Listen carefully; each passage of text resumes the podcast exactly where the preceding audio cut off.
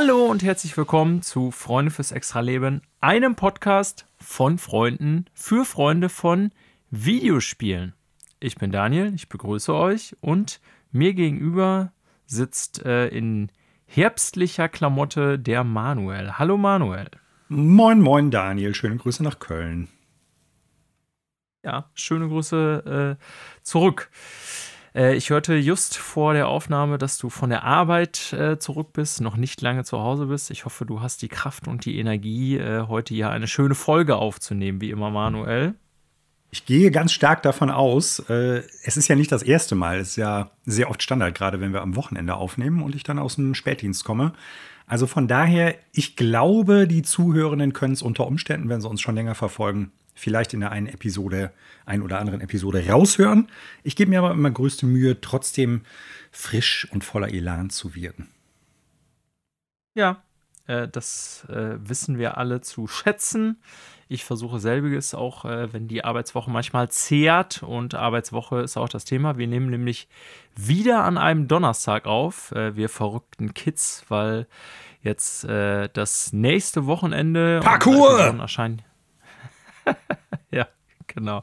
Das nächste Wochenende sind wir beide auf einem äh, ausgiebigen Parcours-Trip und können da nicht aufnehmen.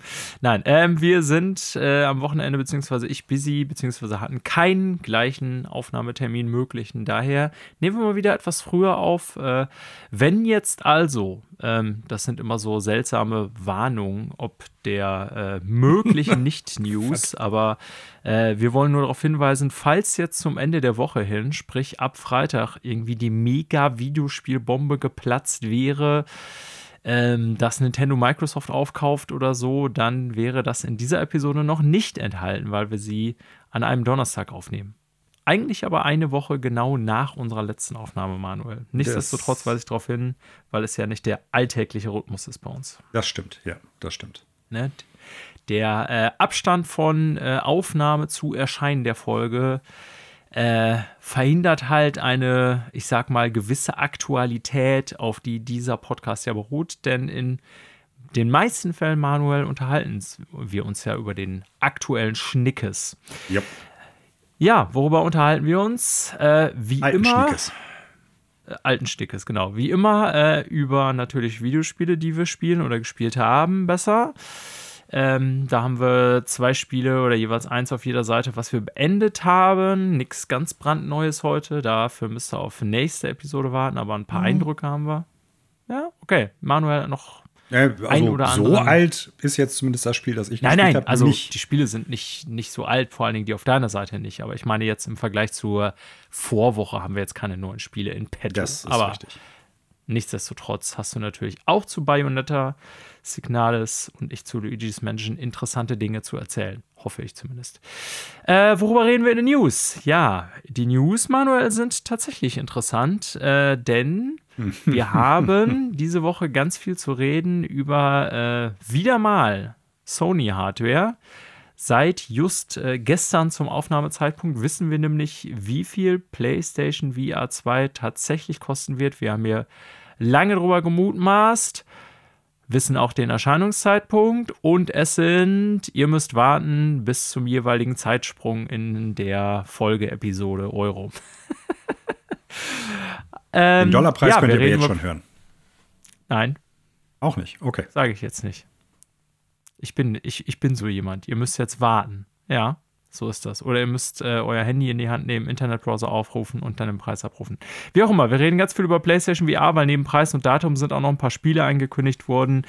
Wir reden über ein Studio, das vor kurzem noch den Besitzer gewechselt hat, jetzt aber schon dem Erdboden gleich gemacht wurde. Mhm. Wir reden über ein Studio, was nun Netflix gehört, die weiter ausbauen. Und äh, der Quartalszahlen-Podcast ist sich auch diese Woche wieder nicht zu schade, einen kurzen Blick in Quartalszahlen zu werfen, diesmal von Sony. So, zumindest die paar interessanten Punkte, die wir so da rausgefischt haben. Ja, darüber reden wir heute, Manuel. Das ist doch einiges, oder? Das finde ich, ich, ich bin begeistert.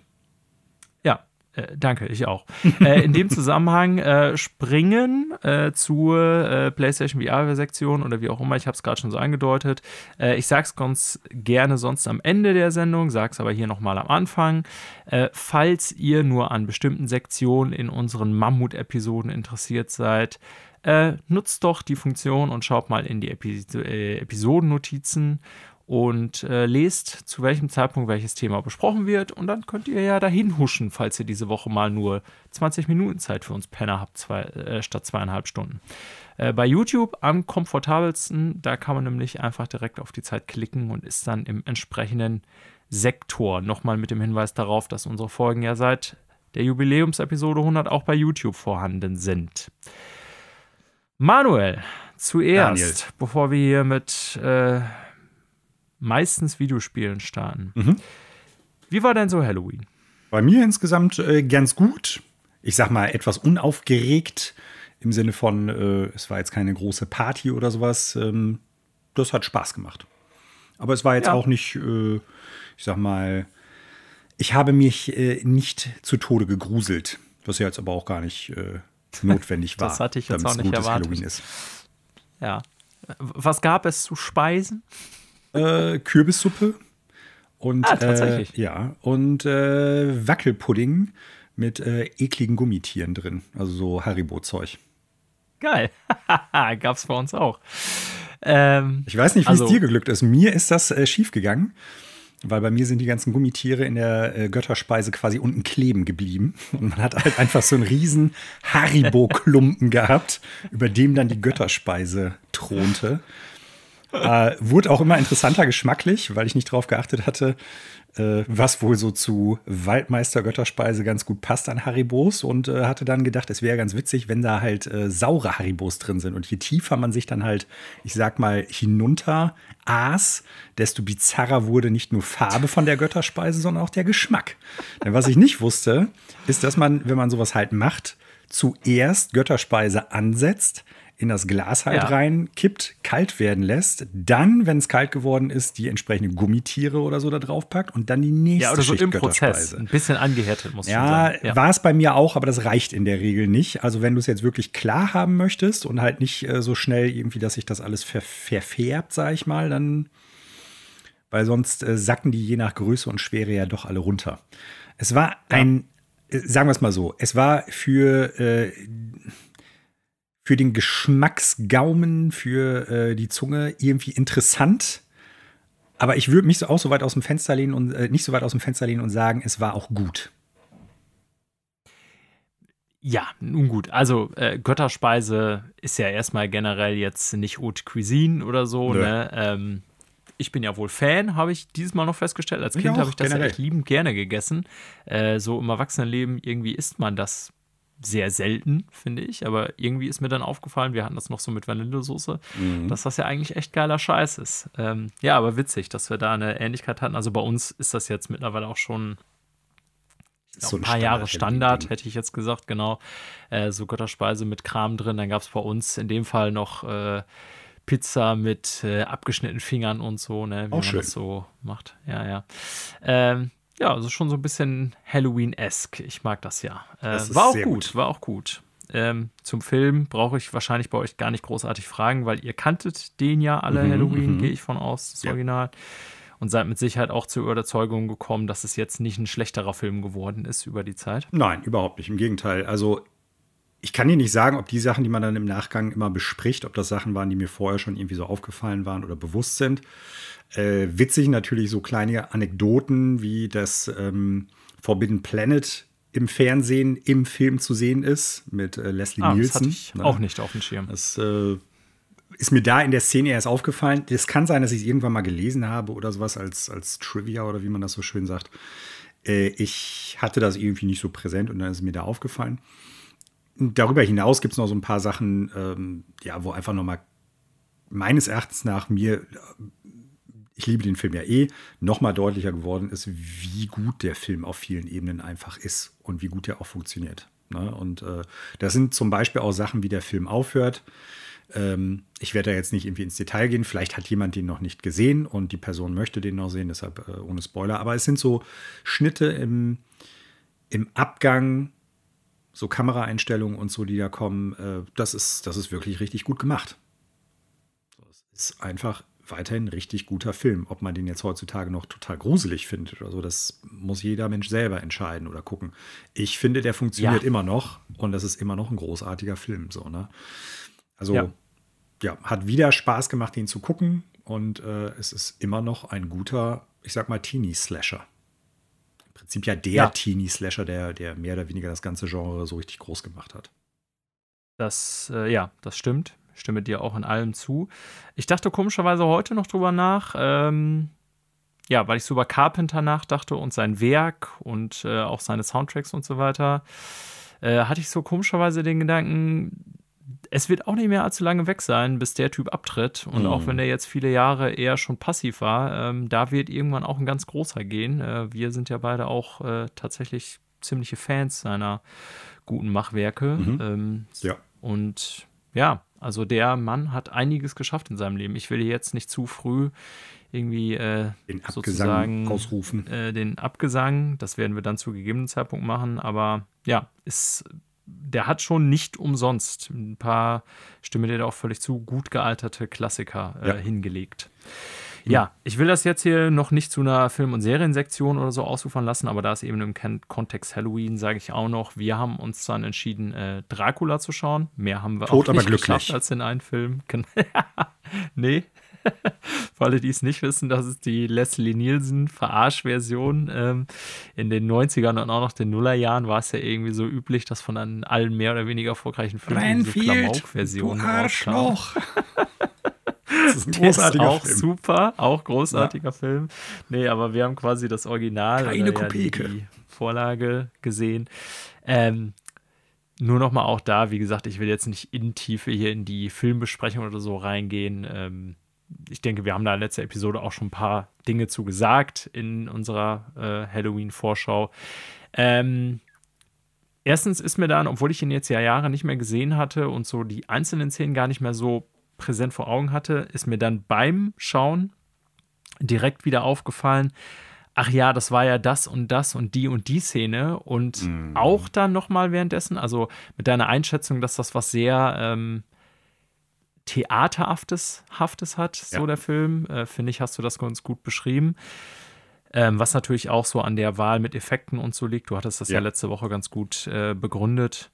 Aber mir ist auch noch mal währenddessen klar geworden, wie viele echt ikonische ja. äh, Einstellungsszenen der Film hat. Ne? Also da ist so ganz vieles, wie gesagt, ich hatte so Moment to Moment gar nicht mehr so gut in Erinnerung, aber als ich es sah, war mir direkt wieder so wusste, ach ja, krass, das kommt ja daher. So, ne? Also der hat schon, ähm, man kann stehen dazu, wie er will, wie er gealtert ist und auch die Darstellung des äh, Romans und so weiter. Ne? Das wollen wir jetzt alles nicht wiederholen.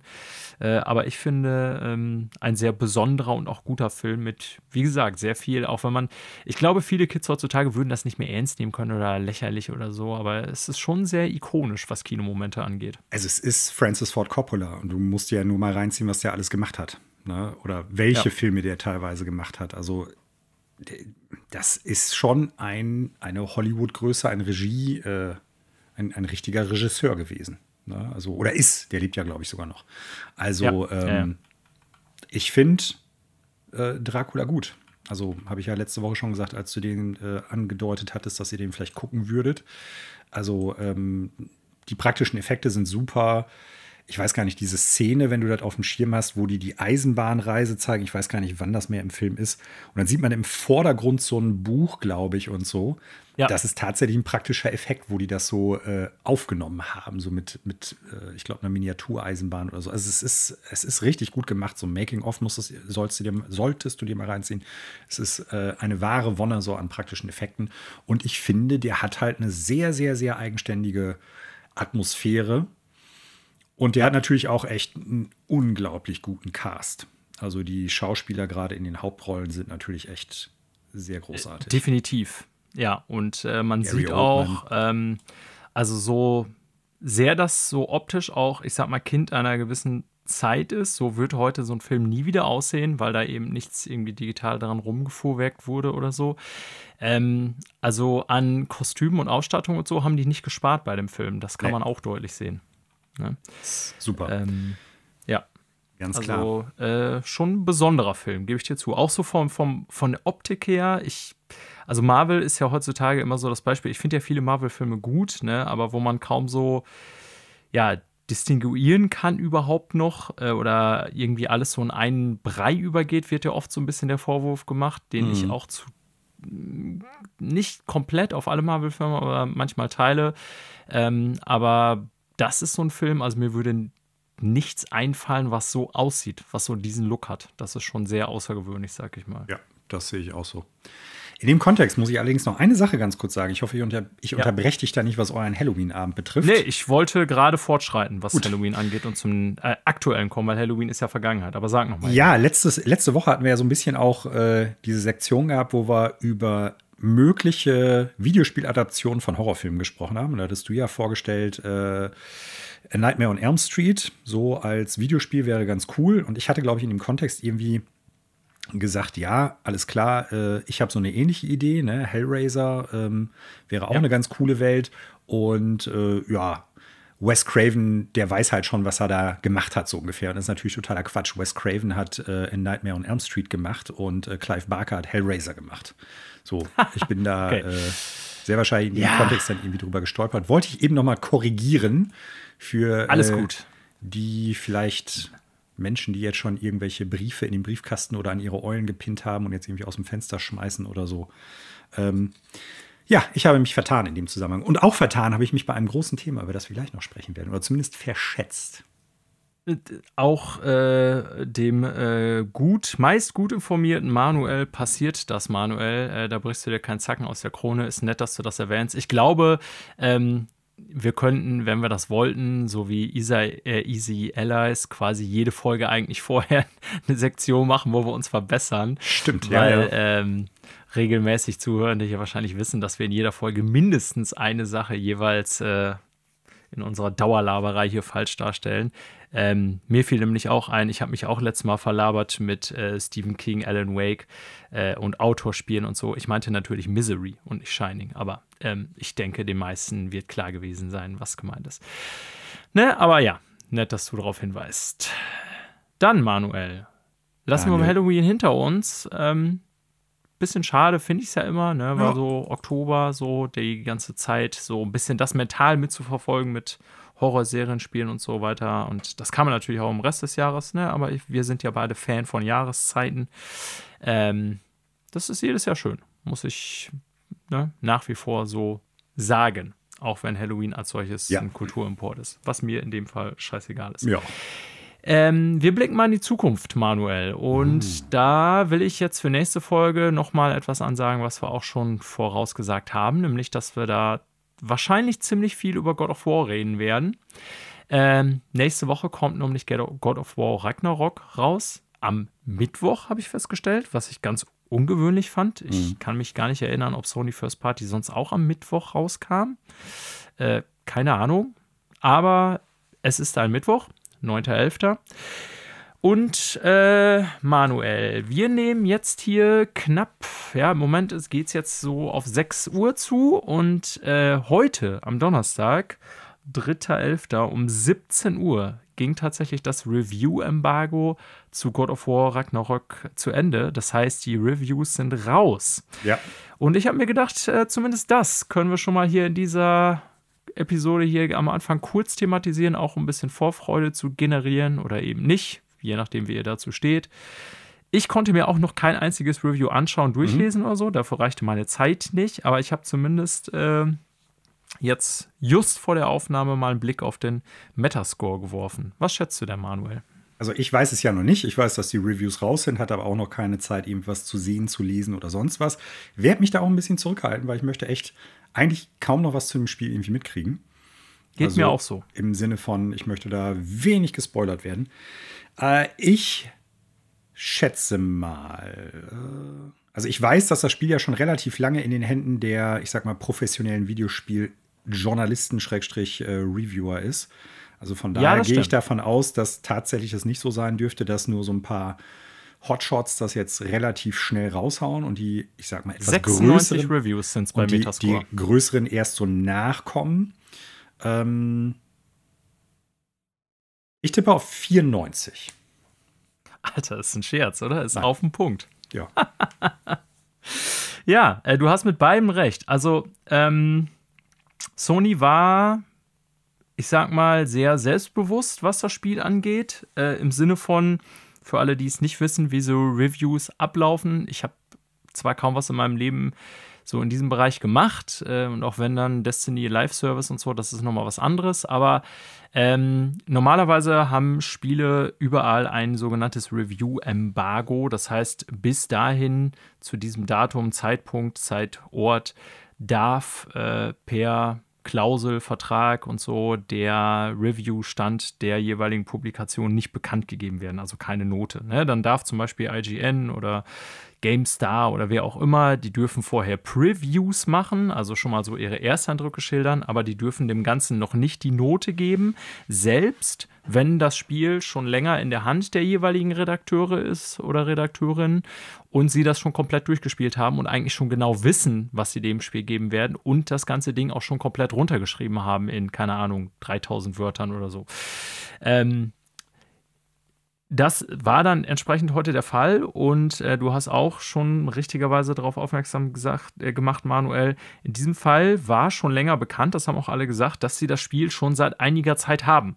Ja, das ist auch nicht verboten, ähm, wenn das Spiel tatsächlich frühzeitig fertig ist und man Vertrauen genug hat in das Spiel als Publisher, kann man das auch schon, ich sag mal, drei Monate vorher raushauen an die jeweiligen Reviewer, je nachdem wie so der Erscheinungs äh, wie das Erscheinungsdatum so äh, zeitlich äh, sortiert ist im Jahr. Äh, in den meisten Fällen heutzutage muss man allerdings sagen, dass das wirklich eher mit heißer Nadel gestrickt ist. Ne? Also, ähm, wie gesagt, ich habe nichts so mit Videospiel-Reviews zu tun in meinem Alltag, kriege das aber natürlich durchaus mit. Und ich weiß, dass das bei vielen so ist, dass das entweder ganz kurz vorm Erscheinen auch erst rausgeht als Review-Copy oder teilweise, da gab es ja mal bei Bethesda die letzten Jahre Kon Kontroverse drum, äh, vorher gar nicht reviewed werden darf, sondern erst, wenn es raus ist. So, wie auch immer, ähm, um jetzt zu Ragnarok zurückzukommen, du hattest recht, es war schon lange vorher in der Hand, dementsprechend haben wir jetzt zumindest bei Metacritic, bei OpenCritic habe ich jetzt noch nicht geguckt, 96 Reviews, was eine sehr hohe Zahl ist, weil das mhm. natürlich auch, ja, ein Spiel ist, was so ziemlich jeder reviewt, würde ich mal sagen. Ne? Ja, und ich muss sagen, äh, ohne dass wir jetzt über das Spiel inhaltlich schon reden werden oder können, ist sogar höher, als ich erwartet hatte. Denn zuletzt hat sich bei Sony ja eher bei den First-Party-Titeln, also die waren zumindest immer solide, verstehe mich nicht falsch. Ne? Aber ähm, ja, ich hätte nicht gedacht tatsächlich, dass es jetzt, ich meine, sogar den Vorgänger übertrifft. Ich müsste jetzt noch mal gucken. Das weiß ich jetzt gerade nicht so aus dem. Open Critic übrigens auch 94, sehe ich okay. gerade. Ja. Ja, also ich glaube, wir können schon mal so sagen, dass, äh, ohne dass wir jetzt persönlich eine Meinung dazu haben, ich würde mal vermuten, dass alle, die den ersten Teil gut fanden, so wie ich, durchaus äh, Bock haben können auf das, was uns dann nächste Woche erwartet. Ja, God of War 2018 hatte auch 94, tatsächlich beide genau die gleiche Note. Also wo du gerade sagtest, zuletzt hatten die dann nicht so viel Erfolg, oder wie hast du es gerade ausgedrückt? Also ja, ich hm. hatte so das Gefühl, dass die letzten Sony First Party Titel irgendwie sowas Horizon Forbidden West, ich meine, da war auch mit Elden Ring und so die Story, aber dass die so ein bisschen ich will nicht sagen untergegangen sind, aber nicht so der große Wurf waren. Weißt du, was ich meine? Oh, also Horizon Forbidden West hat glaube ich noch irgendwie fast 90 als Meta oder ja. Open Critic, ne? also irgendwie 88, 89 oder sowas. Also das ist überhaupt nicht schlecht. Und ich weiß gar nicht, was noch vorher rausgekommen ist. Gran Turismo ist, glaube ich, noch dieses Jahr erschienen. Das habe ich jetzt gerade nicht mehr ganz auf dem Pin, wie das abgeschnitten hatte. Ich glaube, da, ja, das war so eher gemischt teilweise. Ich gucke gerade mal nach. Er hat auch noch 87, also das ist auch nicht schlecht. Äh, das Last of Us Remake, also ich, ich kann das nur bedingt sehen. Und deshalb wundert es mich jetzt eigentlich auch nicht so richtig, dass das jetzt auch gute Wertungen gekriegt hat, zumal der erste Teil ja auch ziemlich gut war. Und im schlimmsten Fall das ganze Spiel, ich sag mal ja einfach eine Fortsetzung vom ersten, nicht nur aufgrund der Story gewesen wäre. Und äh, ich glaube, auch das hätte mich stark gewundert oder mich hätte es mehr gewundert, wenn sie es verrissen hätten, als umgekehrt. Ja, also du hast erstmal völlig recht, äh, nur um, damit wir äh, das richtig einsortieren. Ich wollte jetzt nicht sagen, dass die Bewertungen zuletzt schlecht waren, aber ich hatte so ein bisschen das Gefühl, dass die letzten, also jeder erwartet von Sony First Party natürlich diese Mega-Kracher, sag ich mal, ne? Ähm, aber ich hatte so das Gefühl, dass das letzte Spiel, was so richtig für Rummel gesorgt hat, äh, Returnal war, was zu dem Zeitpunkt ja auch noch gar kein First-Party-Studio war, sondern erst danach gekauft wurde. Ähm, und dann so die Spiele, die danach First Party kamen, die ich ja auch alle gut fand, ne? Aber so Ratchet Clank, Rift Apart, was haben wir da? Gran Turismo 7, Horizon Forbidden West. Gut, MLB The Show ist nochmal immer so ein Ding für sich natürlich. Äh, das Remake von The Last of Us. Das ist alles irgendwie, ja, wurden alle gut benotet. Ähm, aber ich hatte jetzt nicht so den Eindruck, dass die alle für so ja, Furor sorgten im positiven mhm. Sinne. Ich glaube oder habe das Gefühl, ohne jetzt da äh, schon natürlich die Berichterstattung der kommenden Tage oder die, die sozialen Medien äh, zu sehen, dass das mit God of War anders sein könnte. Also es ist eher so vom Gefühl her. Ich hoffe, du weißt, was ich meine. Okay, Als ja. damals irgendwie äh, zum Beispiel Spider-Man rauskam, ähm, das war vielleicht auch kein besseres Spiel im Schnitt jetzt von der Wertung her als Horizon Forbidden West. Aber ich weiß noch, dass damals irgendwie jeder gesagt hat, Alter, ein Spider-Man-Game kann auch mega geil sein. Oder als God of War 2018, die kam ja im gleichen Jahr raus. Ähm, da waren auf einmal alle total geflasht, wie gut God of War sein wird. Ne? Also, ähm, oder wie gut das ist. Also, du meinst eher so, was ich, den, ich sag mal, den Diskurs um die Spiele Hype, äh, genau, betrifft und so. was so, ich sag ja. mal, den, ich weiß nicht, ob man einen kulturellen Einschlag sagen könnte. So, ja. So, das, darum geht es ja. Also nicht, wie gut die Spiele tatsächlich sind, sondern äh, wie gut schlagen sie sich im Vergleich zu Elden Ring. Wenn man auf dieses ja, genau. Jahr guckt. So, ja, okay. so. Das ist der Punkt. Und ich bin sehr gespannt mhm. auf die End äh, Game of the Year Dis Discussion am Ende des Jahres. Ähm, wir werden dir ja, wir, wir werden die ja auch hier haben. Ich kann schon mhm. nicht mehr sprechen. Äh, ich müsste natürlich jetzt erstmal Ragnarok spielen, aber ich äh, so bin, bin sehr gespannt. Ich glaube, dass es auf ein, bei fast allen Media-Outlets auf einen Zweikampf dieser beiden Spiele hinauslaufen wird, angesichts der Noten, die jetzt bisher dieses Jahr verteilt wurden. Ich glaube das auch. Ich habe ein paar Spiele so auf dem Pin, glaub, die ich denke, die wir häufiger auf bestimmten Listen sehen werden. Und äh, die beiden sind ganz weit oben, ohne dass ich jetzt God of War gespielt habe. Da kann ich natürlich jetzt irgendwie von meinem Geschmack her nichts zu sagen. Die Reviews, wie ich es eben schon sagte, habe ich mir auch noch nicht reingezogen. Aber äh, dass das, ich sag mal, neben Elden Ring eins der großen Spiele sein wird, über das viele Leute sprechen werden am Ende des Jahres, das glaube ich schon. Ähm, ja, und wie gesagt, ich habe ja. da noch so ein paar kleinere im Blick, wo ich denke, die werden zumindest erwähnt werden, auch durchaus mal ein paar häufiger, ein paar weniger häufig. Aber äh, Zweikampf zwischen den beiden ist relativ klar, vor allen Dingen, weil dieses Jahr Zelda dann ja verschoben worden ist. So ist es. Ja, das ist der Metascore. Nächste Woche werden wir über Ersteindrücke von God of War mit Sicherheit schon berichten und werden auch ein kleines Special dazu machen, wie schon angekündigt. Also das, äh, den Release nochmal gebührend feiern sozusagen. Ähm, kommen wir doch erstmal von der Zukunft jetzt wirklich in die Gegenwart, was Spiele angeht, und stelle dir entsprechend manuell wie immer die alles entscheidende Frage, was wird denn hier gespielt?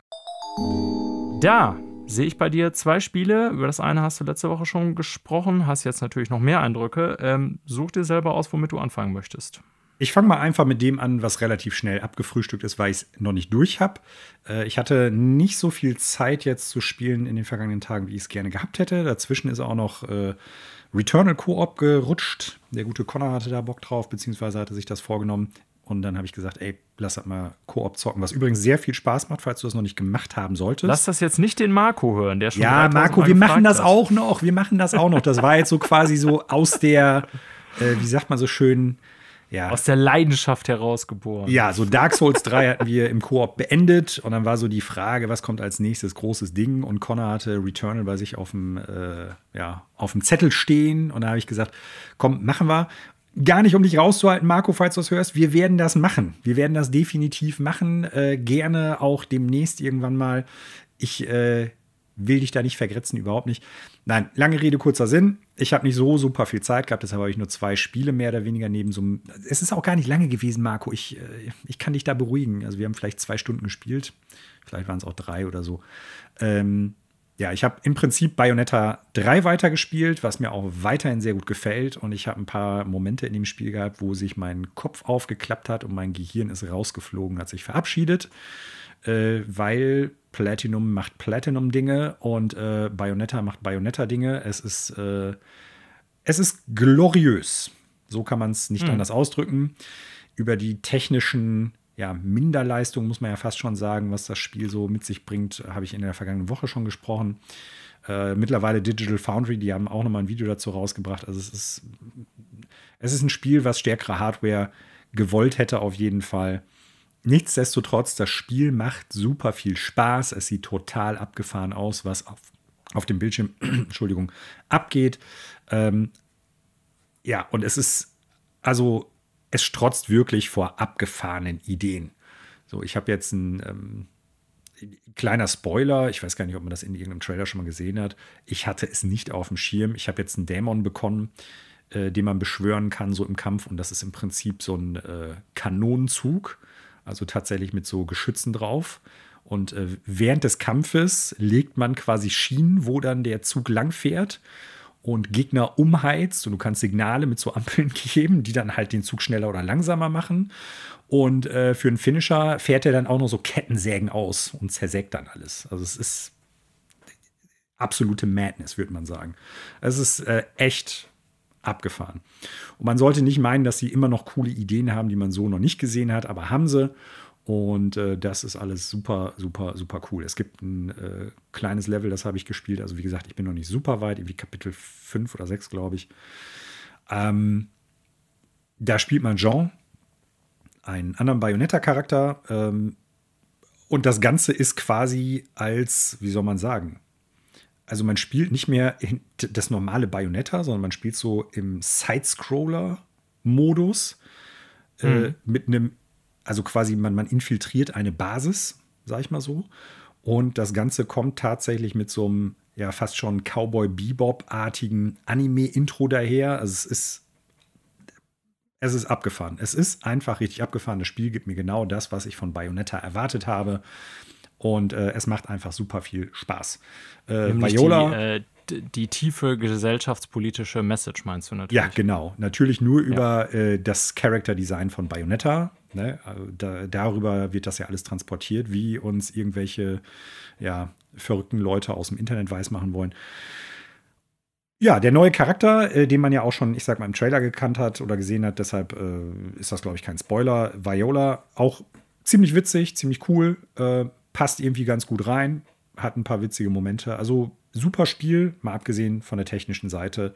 Aber ich würde doch sagen, lasst euch, gerade wenn ihr auf Character Action Games oder auf Bayonetta per se steht, nicht davon abhalten, dass das Spiel halt nicht ganz hundertprozentig rund läuft oder auf andere Hardware besser aussehen könnte. Das äh, macht das Spiel echt überhaupt nicht kaputt, muss ich sagen.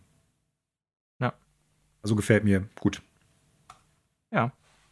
Bin sehr gespannt auch schon auf deine finale Note mhm. und äh, wo es am Ende des Jahres stehen wird. Bewe wir bewegen uns ja deutlich auf das Ende des Jahres zu, mhm. Mhm. Ähm, weil ich denke, jetzt hattest du weniger Zeit zwar, aber wahrscheinlich wirst du es ja absehbar beenden. Ja, ich hoffe, weil ich das Wochenende frei habe, dass ich es dieses Wochenende durchperlen kann. Ich hoffe nämlich oder ich will es auch wirklich vor God of War fertig haben. Ja, gut. Soll ich mal kurz übernehmen, Manuel? Mhm.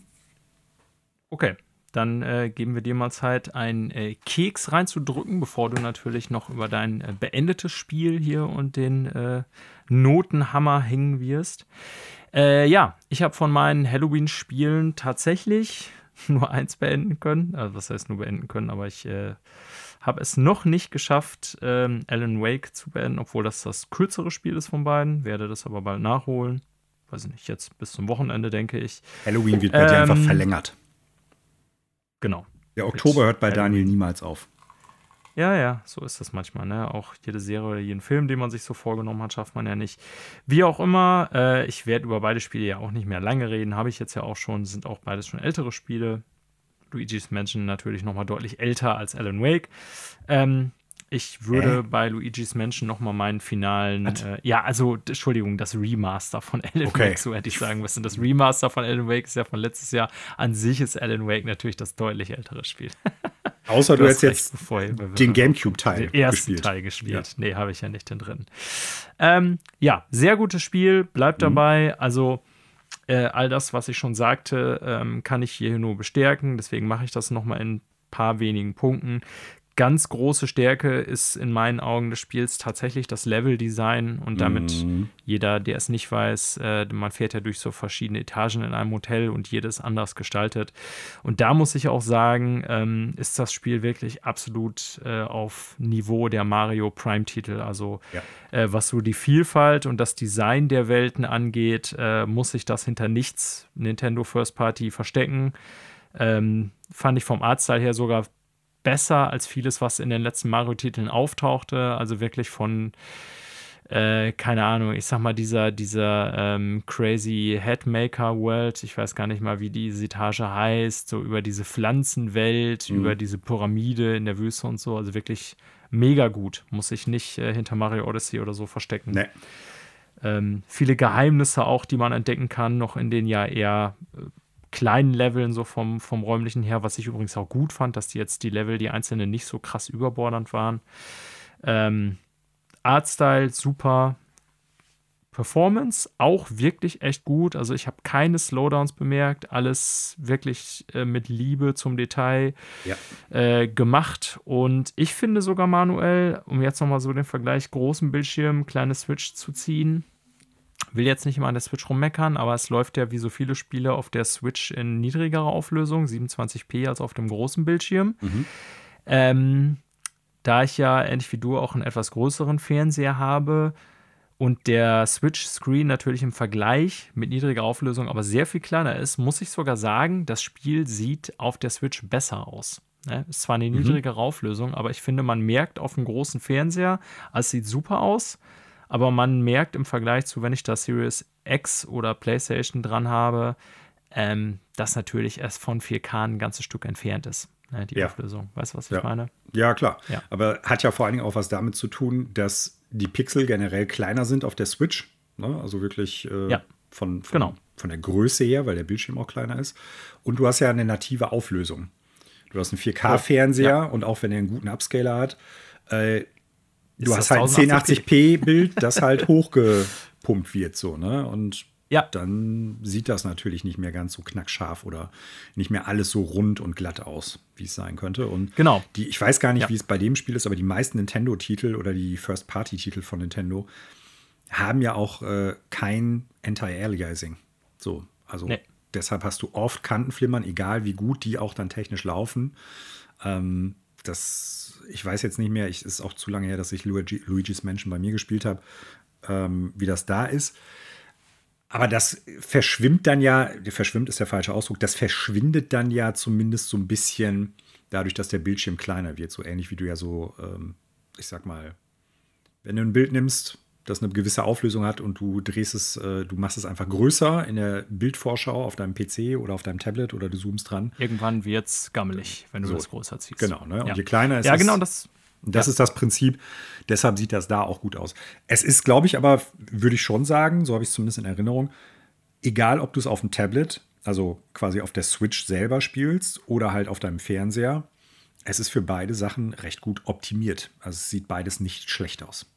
Auf jeden Fall. Also, das ist jetzt eher auch Meckern auf hohem Niveau, sage ich ganz klar. Ne? Aber mir ist das in dem Fall nochmal aufgefallen. Ähm, dass natürlich die Limitierungen auf einem großen Fernseher der Switch einfach erkennbar sind, dass es mhm. eben nativ nur ein 1080p Bild rausgibt und das dann ja gegebenenfalls nochmal hochskaliert.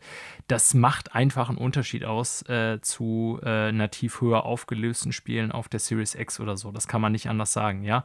ja. Und deswegen meine ich, also ganz klar, äh, auf einem kleinen Bildschirm wirkt es halt mit weniger Pixeln trotzdem schärfer, weil natürlich du auf so einem kleinen Bildschirm nicht so klar untereinander kann, äh, unterscheiden kannst, die Pixel. Also auf so einem Mini-Bildschirm wie der Switch bräuchtest du 4K. Natürlich eine gewisse Schärfe kommt dann immer noch hinzu, aber 4K siehst du die Unterschiede dann nicht so groß oder so deutlich wie auf einem Fernseher. Ne? Das mhm. meine ich ja. tatsächlich dann mit dem von dir beschriebenen Effekt. Das ist mir nur jetzt noch mal so ganz bewusst geworden, da ich Switch ja auch nicht so regelmäßig, ich sag mal, Wechsel zwischen Handheld und Fernseher. Mhm. So diese, ähm, ich sag mal, eher Party-Games oder so, oder wenn, was wir, was ich auch manchmal mit meiner Frau spiele, das zocken wir natürlich alles auf dem Fernseher. Und in dem Fall hatte ich jetzt so permanent diesen Vergleich, weil ich mal Switch, mal Fernseher gespielt habe. Und da fällt einem das, finde ich, schon auf. Das ist ein kleinen Tacken schärfer wirkte auf der Switch, trotz mhm. niedriger Auflösung. Ja. Ja, äh, Soundtrack auch super. Äh, meine einzige wirklich große Kritik, um das mal abzuschließen, ist tatsächlich ein Spielelement, was ich hier auch schon mal äh, generell des Öfteren thematisiert habe. Zuletzt übrigens bei Stray Manuel. Bosskämpfe. Ja. Bossfights können, äh, wenn die gut inszeniert sind und gut implementiert, vor allen Dingen, äh, wieder ein bisschen Spieledesign-Schule hier, obwohl ich da eigentlich gar keine Ahnung von habe, aber so aus Spielersicht wirklich ein Zugewinn sein für Games. Aber leider haben wir uns ja auch hier an diversen Stellen schon mal äh, drüber unterhalten, muss ich auch sagen, dass Bosskämpfe auch ähm, manchmal so Fremdkörper in einem Spielerlebnis sein können oder so künstliche Schwierigkeitshürden, die überhaupt nicht zum Rest des Spielerlebnisses passen. Mm. Und da hatte ich so zwei, drei Stellen bei Luigi's Mansion. Also es ist an sich überhaupt kein schweres Spiel, verstehe mich nicht falsch. Ne? Und war auch dann das Richtige, so um das so ganz entspannt auf dem Sofa so ein bisschen durchzuhauen, äh, fand ich gut. Ich wollte jetzt kein Dark Souls. Aber manchmal, äh, diese, gerade bei Nintendo Games ist ja unbedingt ist diese Faszination, so Bosskämpfe machen zu müssen, irgendwie so fester Bestandteil der Mario-Serie oder des Mario-Königreichs. Und dann Und, vor allen Dingen, ähm, macht dreimal das gleiche hintereinander. So, das macht dreimal, verletzt den, ne? Also Boss-Design wäre vielleicht nochmal so ein Ding, wo wir wirklich irgendwie nochmal ja, ein einzelnes Segment zu machen könnten. Ja. Und das war, finde ich, auch hier leider bemerkbar echt eine, eine, Schwäche. Erstens, weil das bei all der Abwechslung, die das Spiel bot, genau aus dem Grund, den du gerade schon genannt hast, eigentlich keinen Mehrwert für das Spiel darstellte. Im Sinne von hier, äh, spiel dreimal hintereinander die Mechanik ab, damit du den dreimal verletzen kannst. Warum immer drei, weiß ich nicht. Und dann ist er platt. Mit drei Phasen dann auch noch, wo er dann mehr kann. Und das andere ist, dass sie dann so teilweise bei einem Spiel, was sich wirklich gut spielen lässt und auch nicht besonders schwer ist, so Elemente reinbrachte. Und vielleicht kannst du dich erinnern an diesen Boss im Keller des Hotels, wo man auf so einem Pool, auf so einem Gummitier da äh, oh. gegen den kämpft. Ja, wo man mit dem, äh, wie heißt er nochmal, der Staubsauger, den man auf dem Rücken hat. Ich weiß ja, weiß ich nicht. Äh, wo man sich teilweise dann so fortbewegen musste auf dem Boot, äh, beziehungsweise auf, auf dem, Wasser, Gummi, auf Teil dem auf dem Gummitier. Genau, oder manchmal und musst du dich dran saugen und so. Ja, super, super schlecht. Es Schmerz im Arsch, wirklich. Das hat mich so aggressiv gemacht, die Szene. Und da dachte ich so, ne, wie gesagt, ganzes Spiel wirklich super polished. So richtig Nintendo-Level äh, von ähm, Perfektion, was man da in vielen Bereichen hat. Und das war wieder so eine Stelle, da dachte ich mir, ey, hat irgendjemand von euch das Spiel mal in Gänze durchgespielt in seiner Alpha-Version und sich gedacht, ey, dieser Encounter, der passt wirklich rein? Also im Sinne von, die Steuerung ist wirklich totale Grütze. Es ist sehr viel schwerer als alles, was man bis daher gespielt hat. Und es ist einfach, also es gibt ja Spiele, da will ich herausgefordert werden bei Fights oder irgendwie auch im generellen Gameplay, ja. Aber das muss ja alles ineinander passen. Und das war wieder so ein Moment, wo ich so dachte, nee, also das wirkt wie verschiedene Leute, die an einem Projekt gearbeitet haben und keiner hat genug mit dem anderen gesprochen und als es dann letztendlich irgendwer mal in Gänze gespielt hat, hat wahrscheinlich irgendjemand gedacht, ja, ist jetzt halt so, können wir nicht mehr ändern oder keine Ahnung wie. Aber das müsste eigentlich jedem auffallen, dass das total nicht reinpasst und auch zum Beispiel der letzte Boss so in seinen zwei, drei Phasen und dann noch mit Zeitlimit dabei in der letzten Phase fand ich mm. total Banane. Also muss ich leider sagen, ähm, versaut einem jetzt das Spiel nicht. Nach wie vor ein super Spiel. Aber gibt ordentlich äh, Abzüge. Ich gebe dem Ganzen jetzt eine 8,5. Ich mhm. hätte mhm. tatsächlich 9 oder höher sogar gesetzt, wenn das so als ähm, Kernkritikpunkt nicht wäre, weil das hat mich wirklich genervt an zwei mindestens, eventuell sogar drei Stellen, bei einem anderen Boss auch noch ein bisschen. Ja, und das ist einfach kein großer Zugewinn. So, ne? Da hat jemand, also das ist, finde ich, für mich so eine, so eine Game Design-Schwäche, die leider auch ganz viele Spiele haben und noch so ein bisschen aus den 80ern stammt. Ja, ich glaube, das große Problem bei dem Spiel ist einfach, dass du eine Basismechanik mit dem Poltergast, Poltergast heißt es, alles klar, ja. äh, mit dem Poltergast hast, die äh, für ganz viele unterschiedliche Ideen im Spiel super, super cool funktioniert und für das generelle Gameplay und die Thematik natürlich auch funktioniert. Aber wo es dann echt schwierig wird, darauf einen interessanten, abwechslungsreichen Bosskampf zu machen, der auch thematisch da irgendwie gut reinpasst. Und, äh, genau, so, und dann lasst es halt weg. Das ist dann wirklich ja. ein bisschen schade so, ne? Ähm, ja. Ich habe da mehrere Bosse auf dem Schirm, die irgendwie optisch ganz cool aussehen, aber eigentlich gameplay-technisch irgendwie kein Spielerisch Spaß totale Grütze. Also das Klavier ja. zum Beispiel, das sieht super cool aus, aber irgendwie macht es auch nicht so richtig viel Spaß. Ähm, was was gab es dann noch? Äh, ich hatte gerade noch einen auf dem Schirm. Also es sind ich würde nicht sagen, dass das jetzt absolut schlechte Bosse sind, aber es ist halt so dieses, es ist auf einem Niveau wie bei der Mario Bros. 2D-Reihe so ein bisschen. Ne? Wo du halt auch mal Bosse drin hast, die immer nach dem gleichen Schema ablaufen, macht dreimal das gleiche, trifft den dreimal oder sowas. Und die Level machen super viel Spaß und sind super cool. Und dann kommt so ein Bosskampf und der ist im Prinzip halt pups langweilig auf irgendeiner Ebene. Und wird, also ist weit unter dem, dem Level der anderen Sachen drunter weg. So, ne? Ja. Also wo, wo es kein irgendwie Gameplay-technisches Element gibt, wo man sagen würde, das ist genauso großartig wie die Level vorher. Und das ist bei Luigi's Mansion 3 und auch bei den anderen Teilen, würde ich sagen, im Prinzip ähnlich. So, und ja, ja. Ich habe keine Lösung dafür. Ich weiß auch nicht, ob es jetzt, äh, ob es dann besser ist, die Bosse ganz rauszunehmen. Ich glaube schon, dass die wollen, dass da Charakter halt drin ist. Und da würde ich sagen, ist Luigi's Mansion 3 sehr viel besser als zum Beispiel die letzten äh, Mario 2D-Spiele. Aber es ist, äh, es ist eine Schwäche, da gebe ich dir absolut recht, ja ja, also wie gesagt, so Bossfights oh, im Videospiel ist nochmal ein Thema mhm. für sich. Das könnte man nochmal generell thematisieren. Ist ja. oft ein Schwachpunkt, finde ich. Ähm, ja, aber ansonsten äh, super Spiel, was ich auch nach den drei Jahren nach wie vor total empfehlen kann. Ja. So, jetzt haben wir aber lange genug drüber gelabert, äh, über ein drei Jahre altes Spiel. Sag uns doch mal dein Fazit, deine Meinung zu sind, es eigentlich Signales? Oder? Ich glaube Signales, weil es ist ein deutsches Studio, Rose Engine. Ah, okay. Meine ich ja, zumindest. Ich Und äh, deshalb nenne ich es jetzt einfach Signales. Äh, ich habe mich ziemlich drauf gefreut auf das Spiel, als es angekündigt worden ist in irgendeinem Nintendo Direct. Ich glaube sogar in irgendeiner Montage oder so. Ich meine nicht mal, dass das ein großes, prominentes, äh, einen großen, prominenten Videoslot in der Präsentation damals hatte. Es ist im weitesten Sinne, sage ich mal, eine Hommage an alte Resident Evil Spiele, also so aus der PlayStation-Ära und auch Silent Hill 1, würde ich fast sagen. Hm. Weil es ein Survival-Horror-Game im weitesten Sinne ist.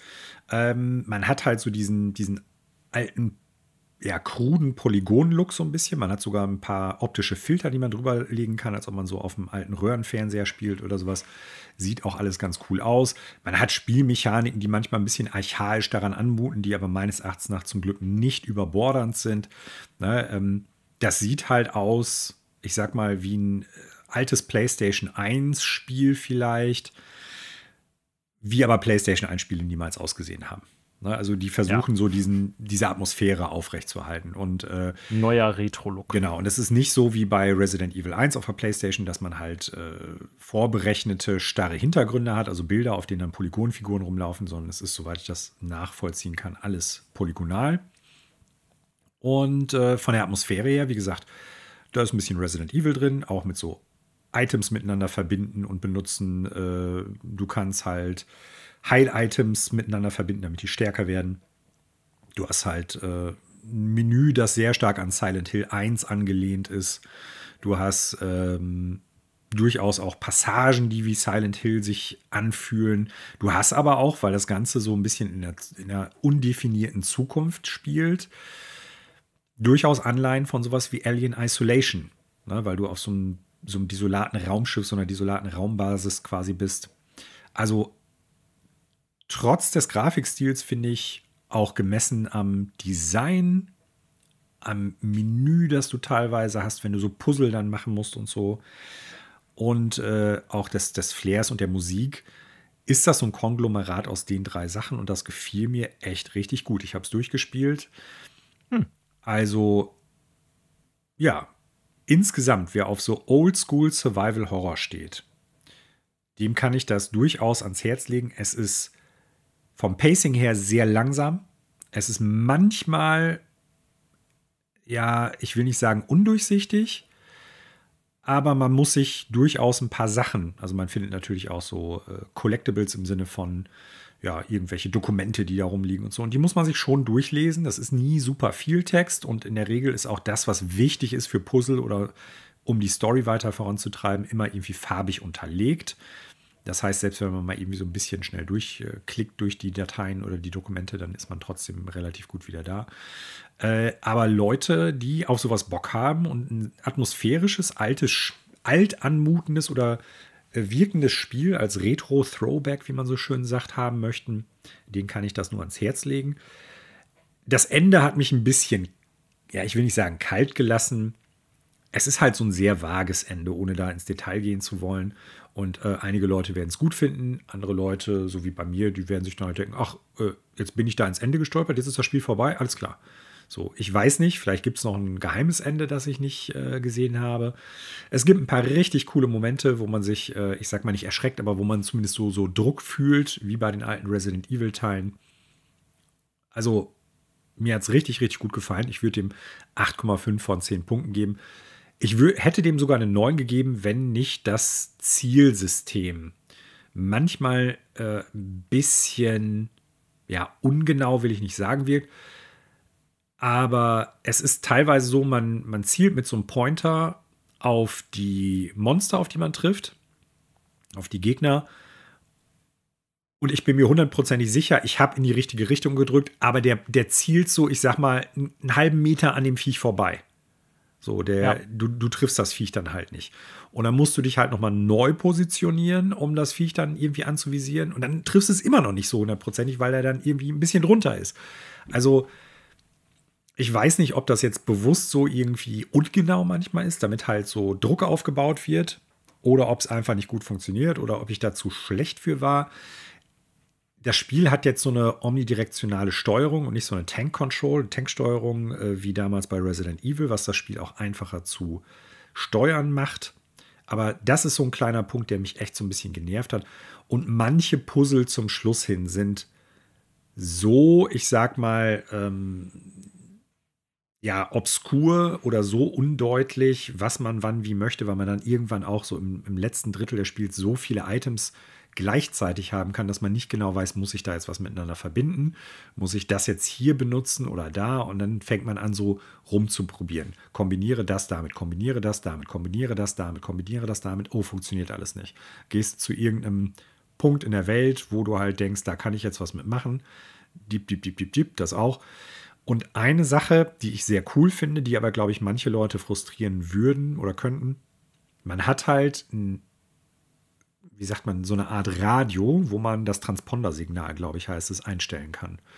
So, und mhm. damit gibt es durchaus einige Puzzle. Und zum Schluss, ohne da jetzt genauer rein, also äh, zu sagen, was das für ein Puzzle ist, es gibt ein Puzzle mit einem Mikrofon, wo man quasi einfach die Signale per Hand willkürlich mehr oder weniger einstellen muss. Wenn man in dem Raum ist, wenn ihr das spielt, liebe Zuhörende, ihr werdet es ja wahrscheinlich verstehen, ihr kommt an einen Punkt, wo es ein Mikrofon gibt. Und es ist ein, ein Gegenstand mehr oder weniger unter einer Glaskuppel. Und da habe ich ewig für gebraucht, bis ich geschnallt habe, alles klar, ich soll jetzt einfach irgendwie das Radio anstellen und nacheinander alle möglichen Töne, die da rauskommen, fest einstellen. So viel, also wie gesagt, mehr möchte ich dazu nicht sagen, weil es ein Spoiler ist, aber das ist so ein, das ist eine Sache, wo ich echt gehangen habe und wo ich dann, ja, also so eine halbe Stunde bestimmt irgendwie in der Welt rumgelaufen bin, durchaus auch ein bisschen Munition verballert habe, mehrmals auch irgendwie angegriffen worden bin, weil mir nicht klar war, wie das Puzzle funktioniert. Also da war es ein bisschen für mich zu wenig deutlich. Vielleicht war ich da ja. aber auch an so einem Punkt, wo ich einfach voll auf dem Schlauch gestanden habe. Wie gesagt, hat mir super gefallen. Ich habe, äh, weil ja die physische Version noch nicht raus ist, sondern erstmal nur im äh, E-Shop und ich glaube im Game Pass ist es, meine ich auch.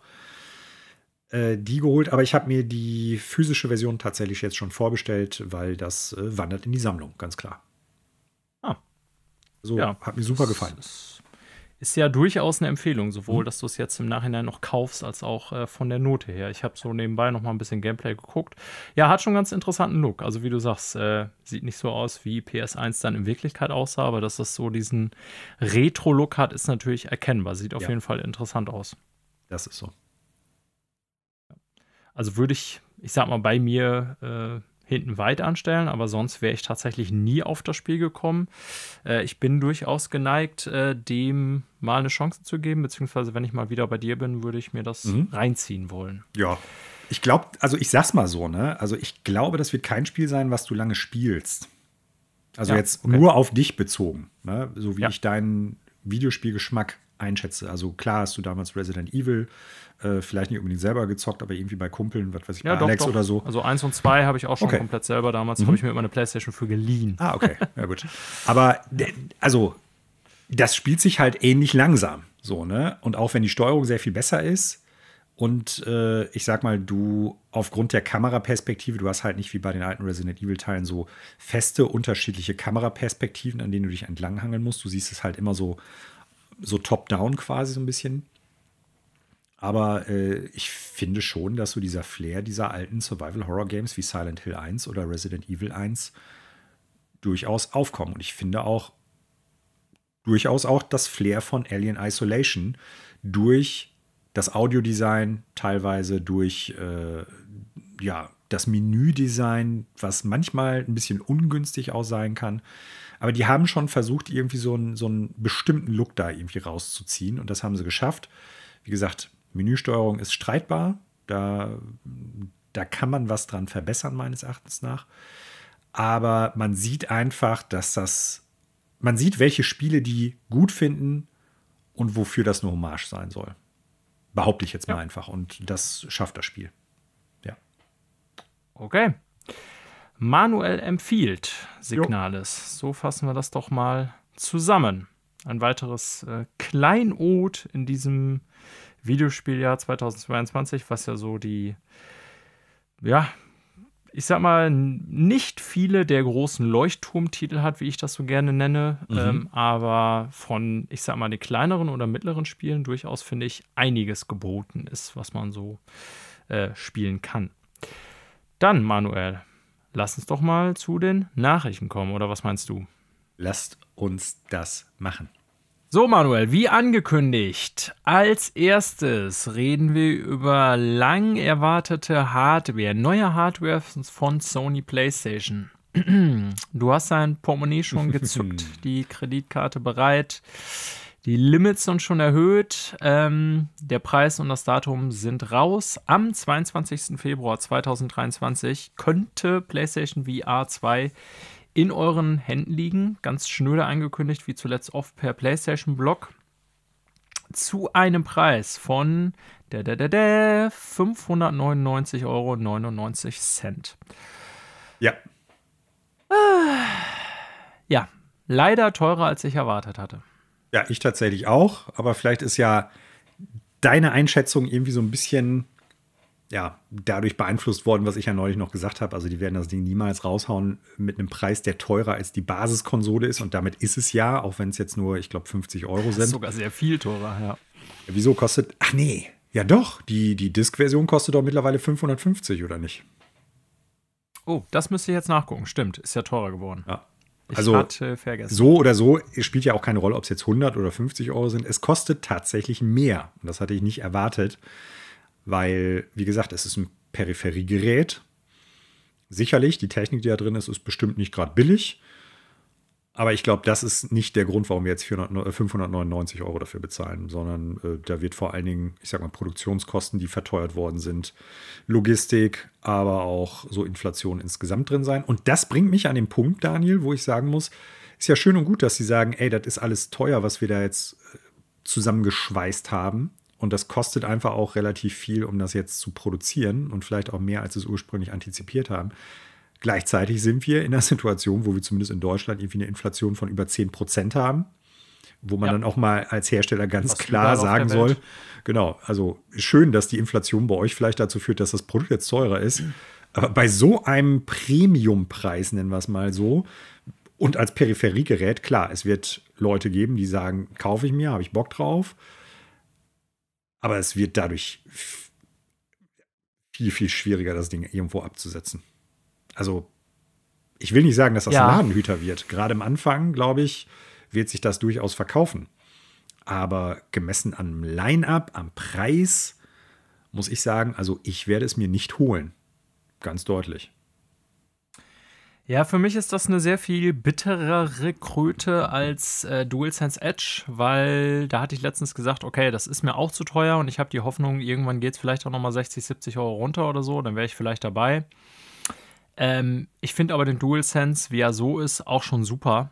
Ähm, nur die Pedals fehlen mir eigentlich. Daher Mhm. Ja, und da müsste man ja auch noch abwarten, wie du auch schon zu Recht angemerkt hast, wird der DualSense Edge die gleichen Probleme haben, sprich Controller Drift, ähm, weil dann hart. braucht man das Ding eh nicht kaufen. Ne? Also da würde ich dann sowieso noch Reviews abwarten wollen, sag ich mal. Das geht mir leidiger ab hier, weil es ist extrem viel Geld und ich kämpfe auch noch ein bisschen mit mir. Eigentlich will ich es zu dem Preis nicht kaufen, beziehungsweise es liegt über dem Limit, das ich mir selbst gesetzt hatte mit 500 Euro. Mhm. Du hast recht, Manuel. Ich habe gerade nochmal nachgeguckt. Äh, hatte ich tatsächlich nicht mehr auf dem Schirm, obwohl wir hier im Podcast darüber berichtet haben. Die Disk-Version kostet jetzt Originalpreis 550. Die äh, ähm, Disk äh, ohne Hardware, äh, ohne Laufwerk-Version der PlayStation 5, Gott, ich kann nicht sprechen. Äh, die kostet 400, hm? ja, 450 und äh, ja, also 50 Euro teurer als die PlayStation 5 in seiner dicken Version ist schon extrem viel Geld. Also ich hatte einen hohen Preis befürchtet, wir haben auch letztens darüber besprochen, aufgrund dessen, was wir bei DualSense gesehen haben, aufgrund der Preiserhöhung, die Sony vorgenommen hat. Wir werden auch gleich noch darüber sprechen, dass es aus Sicht von Sony mit Sicherheit ein paar Gründe gibt, äh, diese Preisanpassungen äh, zu machen, wenn wir über die Quartalszahlen reden. Aber wir wollen jetzt nicht in die Inflationstheorie gehen, ne? aber ähm, ich bin schon auch überrascht, wie viele Firmen, die jahrelang schon dicke Gewinne, äh, dicke Gewinne au, äh, ausgeschrieben haben, äh, sehr schnell dabei sind, auf den Inflationszug aufzuspringen, sprich Preiserhöhungen durchzusetzen. Weißt du, was ich meine? Ja. Ne? Also, also, es stellt es sich. Ist, mhm. Ja, sorry, sag. Es hat so ein bisschen den Beigeschmack, als ob man im Prinzip nur auf so eine Nachricht gewartet hat, um das durchzuziehen, was man eigentlich schon lange vorhatte, nämlich die Preise so. zu erhöhen, weil man ein Produkt ja. hat, das sich gut verkauft. Das kann oh, man jetzt niemandem jetzt unterstellen, aber es fühlt sich manchmal ja. so an, ja. Also das unterstelle ich vielen Firmen absolut.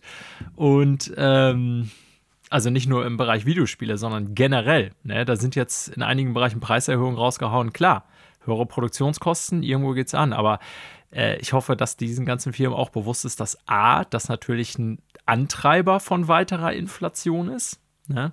Und B, ähm, dass es sowas wie eine verzögerte äh, Lohneffekt nach sich zieht, weil letztendlich, und das ist der zweite Punkt, den du angesprochen hast, werden die Taschen der Verbraucher ja schneller leerer, als sie wieder voller werden. Mhm. Also abgesehen davon, dass man natürlich rein wirtschaftspolitisch eine Lohnpreisspirale nicht in Gang setzen möchte, aber Löhne steigen nun mal im Verhältnis verzögert ähm, und das sorgt dafür, dass letztendlich weniger Kaufkraft bei den Konsumenten da ist. Und angesichts der sehr ambitionierten Löhne, äh, ach, äh, Löhne sage ich schon, äh, Ziele, die Sony für PlayStation VR ausgegeben hat, sowohl für PlayStation 5, nächstes Jahr 30 Millionen Einheiten wollen sie im nächsten Fiskaljahr verkaufen, ne, als auch für PlayStation VR, wo sie auch im Millionenbereich planen.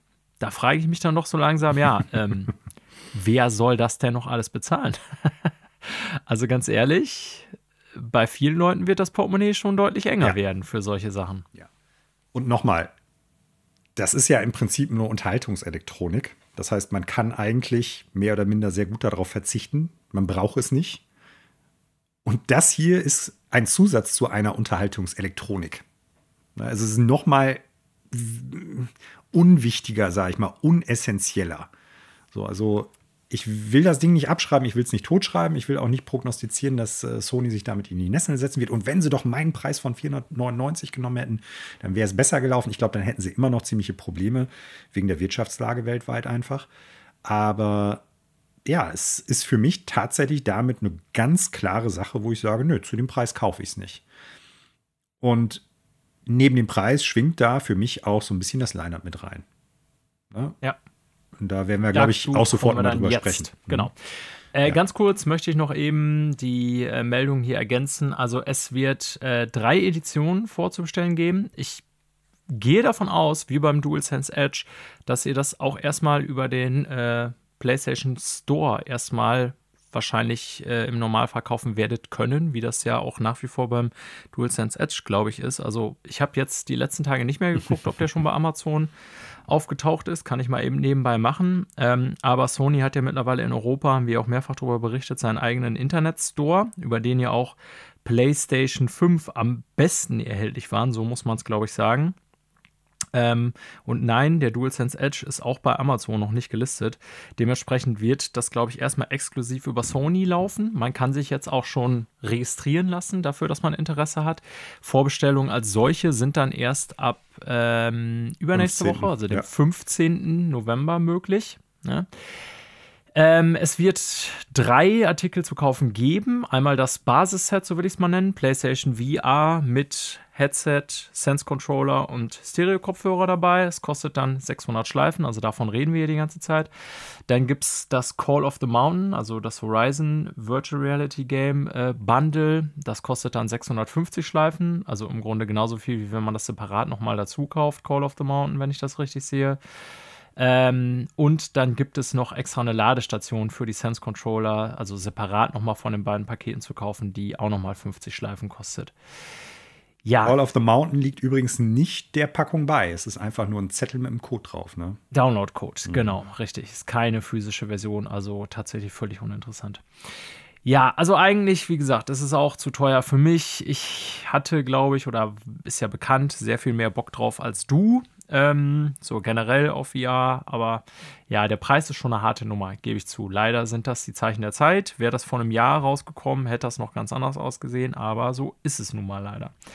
Kommen wir zu den Spielen. Gleichzeitig hat Sony nämlich noch einen ganzen Batzen neuer PSVR 2 Spiele angekündigt. Ähm, nicht alles Exklusivtitel, wenn ich das richtig sehe, zwei Exklusivtitel, die dabei sind. Ähm, ich denke, wir müssen jetzt auch nicht jedes Game in der Tiefe besprechen, aber zumindest werde ich die äh, hier erwähnten Games mal eben so kurz erwähnen alle und du kannst mir dann gerne sagen, ob du da irgendwas positiv angemerkt hast dir oder auch besonders negativ meinetwegen. Also ich habe von allen mir die kurzen Trailer mal angeguckt auf dem YouTube-Kanal von Sony. Ähm, wir hätten da The Dark Pictures Switchback von Supermassive Games, das mich äh, sehr an, äh, wie hieß der damalige Rail-Shooter noch zu? Until ähm, Dawn, äh, Blood, Dawn. Blood irgendwas. Ja, genau. Also habe ich damals gespielt und du kannst dich, glaube ich, auch daran erinnern und das erinnert mich sehr daran. Er soll es ja auch sein. Ja, absolut. Soll der Nachfolger dazu sein. Äh, wir haben Crossfire Sierra Squad Rush von Blood Smilegate. Hm. Rush of Blood, danke Manuel. Ähm, also ein ja, Baller-Game, äh, First-Person-Baller-Game, was am ehesten wie so ein normaler First-Person-Shooter aussieht. Ne? Äh, The Light Brigade von äh, Funktronic Labs. Ähm, ja, keine Ahnung, will ich jetzt gar nicht irgendwie mehr hier vorstellen. Guckt es euch selber an. Ähm, sieht, finde ich, durchaus interessant aus, noch so als Game. Äh, wir haben Cities VR, was ja auch so an sich, also Cities keine äh, neue Spielereihe ist, sondern die VR-Version eben der en Cities VR Enhanced Edition ist der richtige offizielle Name, also Stadtbausimulator, bloß das Ganze dann in VR halt. Dann mega abgefahren Cosmonius High von Old Chemie Labs. Ähm, hatte ich vorher noch nicht gesehen, das Spiel. Sieht auch super abgefahren, vor allen Dingen sehr bunt aus. Ich weiß auch noch nicht, was ich da aus dem rudimentär gezeigten Gameplay machen soll, wo man viel ähm, Aktion sieht mit den künstlichen Händen, die man vor sich liegen hat, sozusagen. Mm. Hello Neighbor VR2, äh, wir haben Jurassic World Aftermath, wir haben Pistol Whip, was ja, sehr abgefahrenes Rhythmus-Action-Spiel, würde ich mal so bezeichnen. Also vom Look her ziemlich crazy. Erinnert mich so ein bisschen vom Look her an, wie heißt denn nochmal dieses eine bekannte Spiel, was auch auf PlayStation VR so beliebt war? Super Manuel. Hot. Jetzt, bitte? Super Hot. Ja, danke schön, Manuel. Guck mal, ich brauche nur Manuel fragen, der weiß direkt, wovon ich rede. Daran erinnert es mich vom Look her halt so ein bisschen, ob es sich ansatzweise so spielt, weiß ich auch nicht. Ich habe da eher noch an Just Dance gedacht. Ja. Denk drüber nach. Guck den Trailer nochmal an und dann Okay. Sehen, was ich meine. Ja, ist halt ein Rhythm-Game, ne? Ähm, ja, dann haben wir Zenith, äh, Open World, äh, MMO von irgendwie Schwertkampf bis Braten und Dings zusammen. Das weiß ich auch noch nicht. Also grafisch sieht es nicht bombastisch aus, aber so ein Open-World-Ding könnte natürlich ganz nett sein. Äh, After the Fall, ein Co-op-Shooter von. Steht hier gar nicht das Studio? Egal. Das waren die Spiele, die jetzt neu angekündigt wurden. Auch alle per PlayStation-Blog. Videos könnt ihr euch reinziehen. Ja, insgesamt knapp zweistelliger Batzen an VR-Games und Manuel wird uns jetzt sagen, weil er es schon so angekündigt hat, warum er davon unterwältigt ist, beziehungsweise mhm. das für ihn kein Kaufgrund darstellt, alles. Ja, weil, also ich sag das ganz klar, ich habe viele der Trailer gesehen und habe mir gedacht, okay, also jetzt äh, weder auf grafischer Ebene bin ich da total von weggehauen, weil wir müssen es ja mal so sehen. Wir sind auf einer neuen Konsolengeneration, wir haben ein neues Displaygerät mit äh, PSVR 2, das ja vor allen Dingen damit beworben wird, dass es diese vielen tollen neue technischen Sachen hat. So, und dann gucke ich mir die Trailer an und bin mal abgesehen von Horizon Call of the Mountain echt von, und selbst das sieht gut aus, aber jetzt auch nichts, wo mir wirklich äh, die Kinnlade runterklappt. Stell dir vor, du kaufst einen neuen 4K-Fernseher, der also wirklich High-End-Gerät ist so, und dann spielst du aber im weitesten Sinne, ich sag mal, anfangs PS4, vielleicht NPS3-Niveau-Spiele da drauf. Nur vom grafischen Setup her. Da ist nichts bei, wo ich denke, ey, dafür kaufe ich mir jetzt ein neues Display. Und was das Gameplay betrifft, muss ich auch ganz klar sagen, ich habe das Gefühl, ohne dass ich jetzt wirklich im VR-Bereich so richtig drin bin, weil Quest habe ich nicht. Ich habe äh, keinen Index und ich habe ja auch PSVR 1 nicht gehabt, habe aber schon so was zumindest VR1 betrifft, durchaus einiges so im Bekanntenkreis mitgekriegt, was da so gespielt worden ist. Ich habe den Eindruck, da entwickelt sich nicht so viel. Du hast ein paar Standout-Games, die wirklich was Innovatives machen. Und ich will jetzt nicht schon wieder in das gleiche Horn blasen, so von wegen Half-Life Alex, Half-Life Alex oder so. Aber wenn ich mir die Trailer angucke, Daniel, dann habe ich so gameplay-technisch ganz viel, was ich schon gesehen habe. Du hast halt, also teilweise hast du dann dieses, ja, du machst ganz viel in VR mit deinen Händen und machst irgendwie witzigen äh, Physik-Schnickes. Ja, äh, genau, so, ne? so die, Wo ich dann denke, so, ja, solche Sachen, ja. ne? Äh, Switchback, Rail-Shooter im weitesten Sinne. Also, da ist nichts Gameplay-Technisches bei, wo ich denke, ey, dafür würde ich mir, also ich sag das mal ganz klar, ich hätte mir das Ding jetzt bei dem Line-Up auch nicht für 499 sehr wahrscheinlich geholt. Ja, Ne? Also und das ist, dir, das ist so ja. der Punkt, wo ich denke, auch sowas wie, ähm, wie hieß das nochmal, Zenith? Da ja, habe ich teilweise das Gefühl gehabt, dass das im Prinzip nicht mal frei begehbar ist. Nee, das sieht eher so aus wie so, wie so abgeschlossene Welten. So nee, also dass du tatsächlich. Das gibt ja auch schon für Quest. Ich kenne es jetzt nicht. Das könnte man mit Sicherheit schnell rausfinden. Ähm, aber ja. Ja, also. Sah erstmal sehr. Ich weiß nicht. Aus. Also da fehlt mir wirklich die Must-Have-Titel. Und wenn Call of the Wild, ne, Call of the Mountain heißt es ja, äh, Call, of the, ja. Call of the Mountain im Prinzip äh,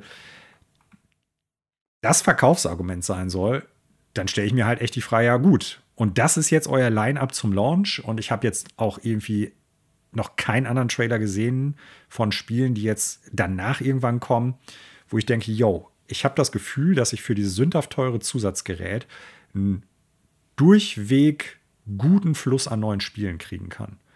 So, weil das, was ich da sehe, ist das, was ich auch schon so zumindest von den Inhalten her und teilweise auch von der Grafik sehr, sehr ähnlich auch bei PSVR 1 gesehen habe. Wo ich dann denke, das hat mich damals schon nicht vom Mocker gezogen, warum soll ich es jetzt bei einer teureren Hardware irgendwie besser finden? Ja, gebe dir leider recht. Also die vorgestellten Spiele, wie gesagt, viele von denen, die wir gerade genannt haben, auch schon äh, auf zum Beispiel Quest jetzt so als äh, ja, verbreitetste VR-Plattform erhältlich oder spielbar oder in anderen Versionen äh, spielbar. Ne? Also teilweise sind diese Enhanced Editions dann jetzt angekündigt. Also da war wenig dabei, wo ich sagen würde, ähm, das macht irgendwie jetzt das Line-up, das Start-Line-up super reizvoll. Da kann natürlich noch mehr kommen und es war ja auch schon angekündigt, dass PSVR 1-Titel ähm, teilweise von Herstellern oder Entwicklern mit Updates versorgt werden und man die auch spielen kann, weil eine Abwärtskompatibilität von Sony aus wird es ja hardwarebedingt nicht geben. Äh, das heißt, vielleicht haben wir da ein einigermaßen solides Line-up, aber man will natürlich die neuen Spiele spielen, die auch dann besser aussehen. Und ich bin nun wirklich nicht im VR-Space unterwegs. Ich habe PlayStation VR eine Zeit lang gespielt, auch so viele Spiele, die, naja, ich sag mal viele spielen, aber ist auch schon, keine Ahnung, jetzt weit über zwei Jahre her, dass ich mein Set verkauft habe. ähm, ich kenne mich da in dem Bereich, weil ich Quest 2 und so nicht gespielt habe, wirklich nicht aus. Also ich habe schon so das Gefühl, ich hatte das mal in einem Podcast gehört, da war so jemand irgendwie zu Gast, der so ganz viel dazu spielt oder der einen eigenen YouTube-Channel zu hat, dass das so ein Segment ist, von dem ich als eigentlich schon viel Spieler gar nichts mitkriege. Ne? Also mhm. ich habe wirklich das Gefühl, das ist so ein komplett separater Bereich, in dem ich mich gar nicht auskenne. Ähm, aber unabhängig davon gebe ich dir recht, dass das, was man so in den Trailern teilweise sah, also zumindest jetzt so diese, diese Sequenzen auch bei Zenith, wo er dann irgendwie, keine Ahnung, eine Pfanne schwingt und dann irgendwie ein Drink reicht.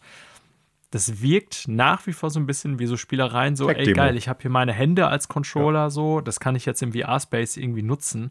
Aber das sind nicht die Spielkonzepte, die ich nee. auch persönlich für VR sehen will. Ne? Also da will ich dann, also so gute Titel für PlayStation VR habe ich so in Erinnerung.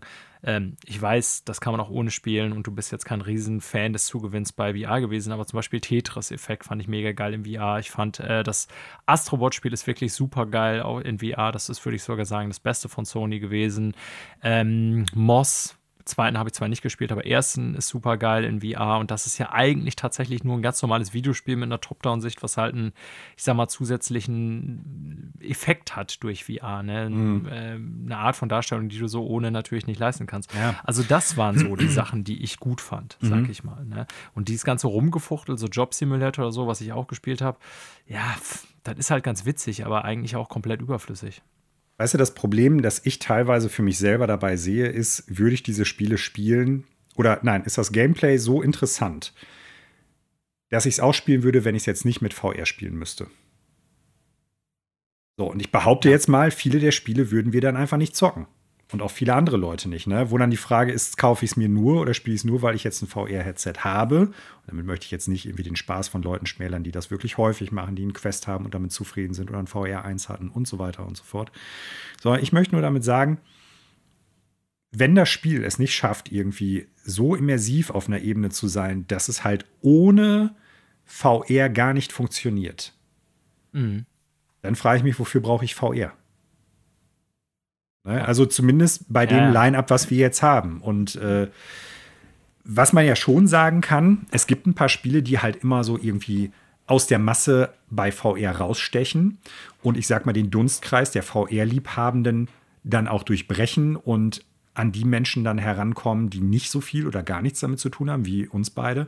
Half-Life. Dann hast du sowas wie Half-Life Alex. Aber was kannst du tatsächlich noch nennen? Dann hast du sowas wie Beat Saber, das durch die Decke gegangen ist. Du hast sowas wie äh, Superhot VR. So, aber ich sag mal, auf dem Niveau von Half-Life Alex auf allen Ebenen und von dem Diskurs, der sich auch um dieses Spiel zumindest kurzfristig gerankt hat, hat man nichts anderes gehabt. Und damit will ich nicht sagen, ich mag die Spiele nicht deshalb, weil da kein Hype drum generiert wurde oder sowas, sondern ich will damit sagen, sind wir tatsächlich an dem Punkt, wo wir eigentlich schon wirklich über viele Tech-Demos hinaus sind oder wo es nur darum geht, jetzt ist was ganz groß, es ist was ganz klein oder sowas oder du hast eine neue Perspektive. Und das sehe ich irgendwie noch nicht so richtig bei dem Line-up, was wir jetzt zu PSVR gesehen haben und schon mal gar nicht, wenn ich mir den Preis angucke. Für mich persönlich. Ja, leider, also gebe ich dir recht, lieferst du viele Argumente, äh, das Ding nicht zu bestellen, auch sehr valide Argumente, wie ich finde. Ähm, bei mir ist es natürlich schon definitiv, wie auch denke ich bei vielen Spielern, wenn die mal ehrlich zu sich sind, die Faszination an der Technik an sich. Ich könnte jetzt auch so kein Spiel nennen, wo ich sagen würde, naja, ähm, das ist wirklich auf Videospielebene etwas, äh, was irgendwie, was wirklich brillant macht oder es sonst so nicht gab oder wirklich auf absolutem Top-Niveau ist oder AAA oder was weiß ich was. Ähm, ich habe Alex nicht gespielt, das ist aber nach weit verbreiteter Meinung so das ziemlich einzige VR-Spiel, was so in diese Kategorie vordringt, was ich so kenne. Alles andere würde ich sagen, selbst sowas wie Superhot oder Beat Saber oder so sind Ergänzung durch VR, äh, die durch diese Technik leben, dass das eben so eine andere Form der Darstellung ist. Und ich finde, das ist auch ein Punkt. Mir hat das so ranzig, dass VR in PSVR 1 auch war, schon gezeigt, okay, das ist wirklich eine ganz andere Art, Videospiele zu konsumieren. Kann man auch nicht super lange machen. Ne, äh, als Punkt an sich reicht mir das irgendwie in einem gewissen Maße schon, aber ja, ich gebe dir auch recht. Naja, also was wir da jetzt gesehen haben, war jetzt nicht wirklich ein Verkaufsargument. Das muss man ganz klar sagen. Mhm. Also die Trailer sind alle eher mies. Teilweise übrigens auch vom, von der Macheart der Trailer her, teilweise, wieso Musik implementiert wurde oder nicht ah. implementiert, ah. habe ich mir teilweise gedacht, Alter, was ist ja ein ist altes hat, Thema bei uns. Ne? Hat, hat da jemand am Schnittraum äh, aufgehört, an dem Projekt zu arbeiten oder was ist da passiert? Also, das wirkte teilweise schon ein bisschen amateurhaft, die Trailer zu den Spielen, die ich jetzt äh, gerade hier alle genannt habe. Also nicht alle, aber ein paar ja, wirkt alles nicht so besonders high quality, muss ich leider auch sagen. Und wie gesagt, ich bin jetzt so im Quest 2 Space oder so überhaupt nicht unterwegs und weiß nicht, ob das da voll die Seller oder Runner sind des Systems. Kann ich nicht sagen. Mhm. Ja, ich, ich sage ja auch im, im, weitesten Sinne nicht, warum andere Leute es jetzt nicht kaufen sollen. Im Gegenteil, ich sage ja nur, warum es mich echt absolut kalt lässt. Und da muss ich ja Sony auch ein bisschen dankbar sein. Dann spare ich einfach 599 Euro. Ist ja auch nett von denen. So, ne? Aber es ist halt schon so eine, so eine Sache, wo ich denke, wie will man denn den, ich sag mal, Enthusiastenmarkt vergrößern vor dem Hintergrund, dass Leute wirklich Bock auf VR haben? Und das müssen die dann ja mit entsprechender Software, mit entsprechenden Spielen machen. So, und, Sollten äh, sie, ja. Genau. Also bisher gibt es wenig Spiele. Eigentlich muss ich ganz klar sagen, nur eins, wo ich sage, dafür hätte ich Bock auf VR. Und das ist wirklich Alex. So, ne? Und es kommt halt irgendwie gefühlt nichts nach, muss ich sagen. Wo ich hm. denke, ey, ah, schade, dass ich jetzt keine VR-Brille habe. So. Und das, ja. ähm, ich weiß nicht, ob das damit zusammenhängt, dass Leute sagen, ey, pass mal auf, so große Produktionen, die dann nur auf VR spielbar sein werden, das ist zu risikobehaftet, da können wir nicht so viel Geld reinpumpen oder sowas. Aber wenn Sony meint, das sind die besten Spiele, die müssen wir auf unserem Blog bei der Ankündigung zum Veröffentlichungsdatum und Vorbestelldatum und so weiter mit präsentieren, dann denke ich mir schon, ist das echt das Beste, was ihr da zeigen könnt? Wie sieht dann die I Zukunft aus? Ne? Genau. Ja. Sehr ja. unterwältigend alles. Ja, insgesamt so zwei Downerchen äh, oder auch größere Downer, was PSVR 2 angeht, muss ich leider auch sagen. Ich, wir alle wissen, die das hier öfters mal gehört haben, ich habe mich wirklich richtig drauf gefreut waren jetzt so zwei erhebliche Dämpfer, ähm, wo ich mir selber nicht sicher bin, ja, keine Ahnung, soll ich da über die Klinge sprälen? Denn das ist jetzt auch nicht so, als ob bei mir Geld irgendwie rumliegt. Äh, das bedeutet Verzicht an anderer Stelle sozusagen, ja. Und, ja, du ähm, stapelst ähm, das ja schön und sortierst das schön. Ich weiß ja, dass du ein Ordnungsfanatiker ja. bist. Ist klar, dass das bei dir nicht rumliegt. Ja, ja, genau. Snob. Ja, ähm, ich weiß auch nicht. Ich bin sehr gespannt, jetzt mal unabhängig von unseren eigenen Interessen, wie das so für Sony sich ausgeht. Dass die jetzt zum Beispiel zu Weihnachten trotz Wirtschaftskrise noch relativ viele PlayStation 5 Wehr an den Markt kriegen und an den Mann und die Frau kriegen, glaube ich schon. Das Ding wird sich zu Weihnachten gut verkaufen. Ich glaube aber, ähm, dass da vielleicht ein bisschen wenig Bewusstsein da ist, ob der zu erwartenden Hard Hardware-Absätze äh, wieso das nächste Jahr für viele wirtschaftlich aussieht. Ne? Und mhm. wir leben hier in einem sehr reichen Industrieland. So. Ja, also PSVR 2, wenn ihr vorbestellen wollt, ab übernächste Woche möglich für 599 plus natürlich die Spiele müsstet ihr auch noch bezahlen. Ja, das wäre auch so eine Sache für mich. PlayStation Plus kommen dann da in der Zukunft mal vermehrt VR-Spiele rein, wenn sie schon so eine Plattform haben, wo sie ja jeden Monat Spiele raushauen. Weißt du, Manuel, das wäre dann ja vielleicht sowas, wo man nochmal das ein oder andere abgreifen könnte, aber mhm. ist alles noch in der Luft. Ja, das war so die, die große Meldung, glaube ich, diese Woche. Wir haben aber noch jo. ein paar andere Dinge, Manuel, die ganz interessant sind, über die wir zumindest noch mal kurz jeweils sprechen wollen. Äh, und zwar wechseln wir mal von äh, einem der großen Publisher zu einem anderen großen Publisher, also sogar was den Anzahl der Spiele angeht und der Studios sehr viel größere Publisher, nämlich Embracer ähm, die ja, wie wir alle wissen, zuletzt fleißig aufgekauft haben. Das heißt zuletzt unter, durchgängig. Ja, durchgängig, genau. Äh, unter anderem auch die, ich nenne es mal, Westsparte. genau. Die Westsparte von Square Enix. So fasse ich mhm. das jetzt mal hier zusammen. Ähm, Square Enix hat ja, ich sag mal, Kernmarken des japanischen Marktes sowie Studios im asiatischen Bereich äh, behalten, aber einige Franchises sowie äh, Tomb Raider und auch die entsprechenden Studios, äh, ja, verkauft, haben wir auch hier im Podcast darüber berichtet.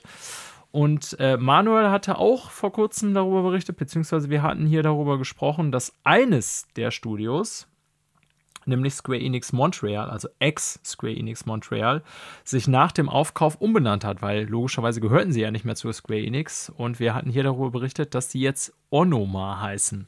Mhm. Seltsamerweise, und das finde ich eigentlich das Kurioseste an dieser ansonsten sehr kurzen Meldung, Manuel, kurz nach der Umbenennung hat Embracer offensichtlich beschlossen, dass kein Bedarf mehr für ex-Square Enix Montreal oder jetzt Onoma vorhanden ist und löst einfach mal mir nichts, dir nichts das Studio mit knapp 200 Leuten auf. Fand ich ein sehr seltsamen Move, weil ich würde mal behaupten, mit dem neuen Besitzer muss doch irgendwie auch abgesprochen sein, hey, äh, wir sind hier ein Studio in Montreal, äh, hier arbeiten circa 200 Leute, so, ähm, wir gehören jetzt irgendwie euch und wir geben uns jetzt einen neuen Namen und das sind die Projekte, an denen wir arbeiten. Ja, cool, äh, mach mal, neuer Name, klingt toll. Drei Wochen später flattert da die Mail rein. Ach ja, ihr seid übrigens aufgelöst. Also sehr seltsam. Ich weiß nicht mehr, wann wir darüber besprochen haben mit Onoma, aber es ist noch nicht lange her. Ne, das ist es nicht. Ich könnte es nachgucken, würde aber jetzt, glaube ich, im Zuge der Episode ja, ein bisschen zu egal, lange dauern. Kurz, aber es ist, genau. es ist nicht lange her. Also in dem Artikel hier von Games Industry Biz, die davon berichten, ist davon die Rede, dass es ein knappen Monat ist, nachdem die sich umgenannt haben. Ne? Also eigentlich hätte ich jetzt auch erwartet, dass direkt nach Übernahme im Prinzip schon so ein bisschen zumindest deutlich sein dürfte für die einzelnen übernommenen Studios. Pass mal auf, das haben wir mit euch vor. Oder dass mal jemand gesagt hätte, als die gesagt haben, ja, ey, wir benennen uns um, ja, ey, wartet mal noch damit oder so, ne? Also irgendwie nicht ganz so toll, aber ich meine, Big Business, wie man so schön sagt, in der Pressemitteilung hat, äh, wurde dann ja auch gesagt, also es fällt ja, es ist eine schwere Entscheidung gewesen, dieses Studio und die anderen Sparten, das ist ja nicht nur Onoma, sondern auch noch ähm, Quality Assurance und äh, ein paar andere Sachen zu schließen. Und tut mir leid, also der Deal ist ja noch gar nicht so lange her. Äh, ja. Das ist keine schwere Entscheidung gewesen. Nicht in so kurzer Zeit, kann ich mir nicht vorstellen. Na, ernsthaft. Ja, also, damit will ich nicht sagen, die haben es verdient. Also bitte nicht falsch verstehen, liebe Zuhörende. Ich will damit sagen, es ist den Leuten, die diese Entscheidung getroffen haben, fast egal gewesen. Das glaube ich auch. Das wirkt zumindest, also wir können die internen Abläufe da nicht bewerten, ne? Aber es wirkt alleine, wie gesagt, ob der kurz vorher äh, vorgenommenen Umbenennung, weil ganz ehrlich, wenn du die irgendwie so einen neuen Brandname gibst und bla bla bla, dann planst du doch für irgendeine Zukunft. Also das kann mir niemand erzählen, dass die Studioleitung nicht darüber nachgedacht hat, äh, als sie sich den neuen Namen gegeben haben, dass sie jetzt zumindest schon noch eine gewisse Zeit lang weiter bestehen und natürlich auch mit diesem Namen was machen wollen. Ja, das ist ja der, der, der Kern dessen, was du nach außen repräsentierst, der Name dieses Studiums. Und genauso wie, äh, was weiß ich, Naughty Dog zum Beispiel mittlerweile ein ikonischer Name in der Videospielindustrie ist, äh, ob man ihn jetzt gut findet oder nicht, äh, haben ja Studios irgendwie auch immer das Ziel, wenn sie sich einen bestimmten Namen geben, ein bestimmtes Team aufstellen, haben die sich ja Ziele gesteckt und denken sich, so, das ist jetzt das Banner, unter dem wir uns irgendwie hier äh, die nächsten Jahre an die Arbeit setzen und wir wollen geile Spiele produzieren. So. Und wenn er einen Monat später kommt, ja, äh, Entschuldigung, ihr seid äh, aufgelöst und werdet auf andere Vorteile. Also ich finde, das wirkt super seltsam und auch sehr, ja, also wie gesagt, ich kann die Internas nicht bewerten, aber sehr kaltherzig erstmal. Ja. So, ne? Also so kommt das bei ähm, mir auch an.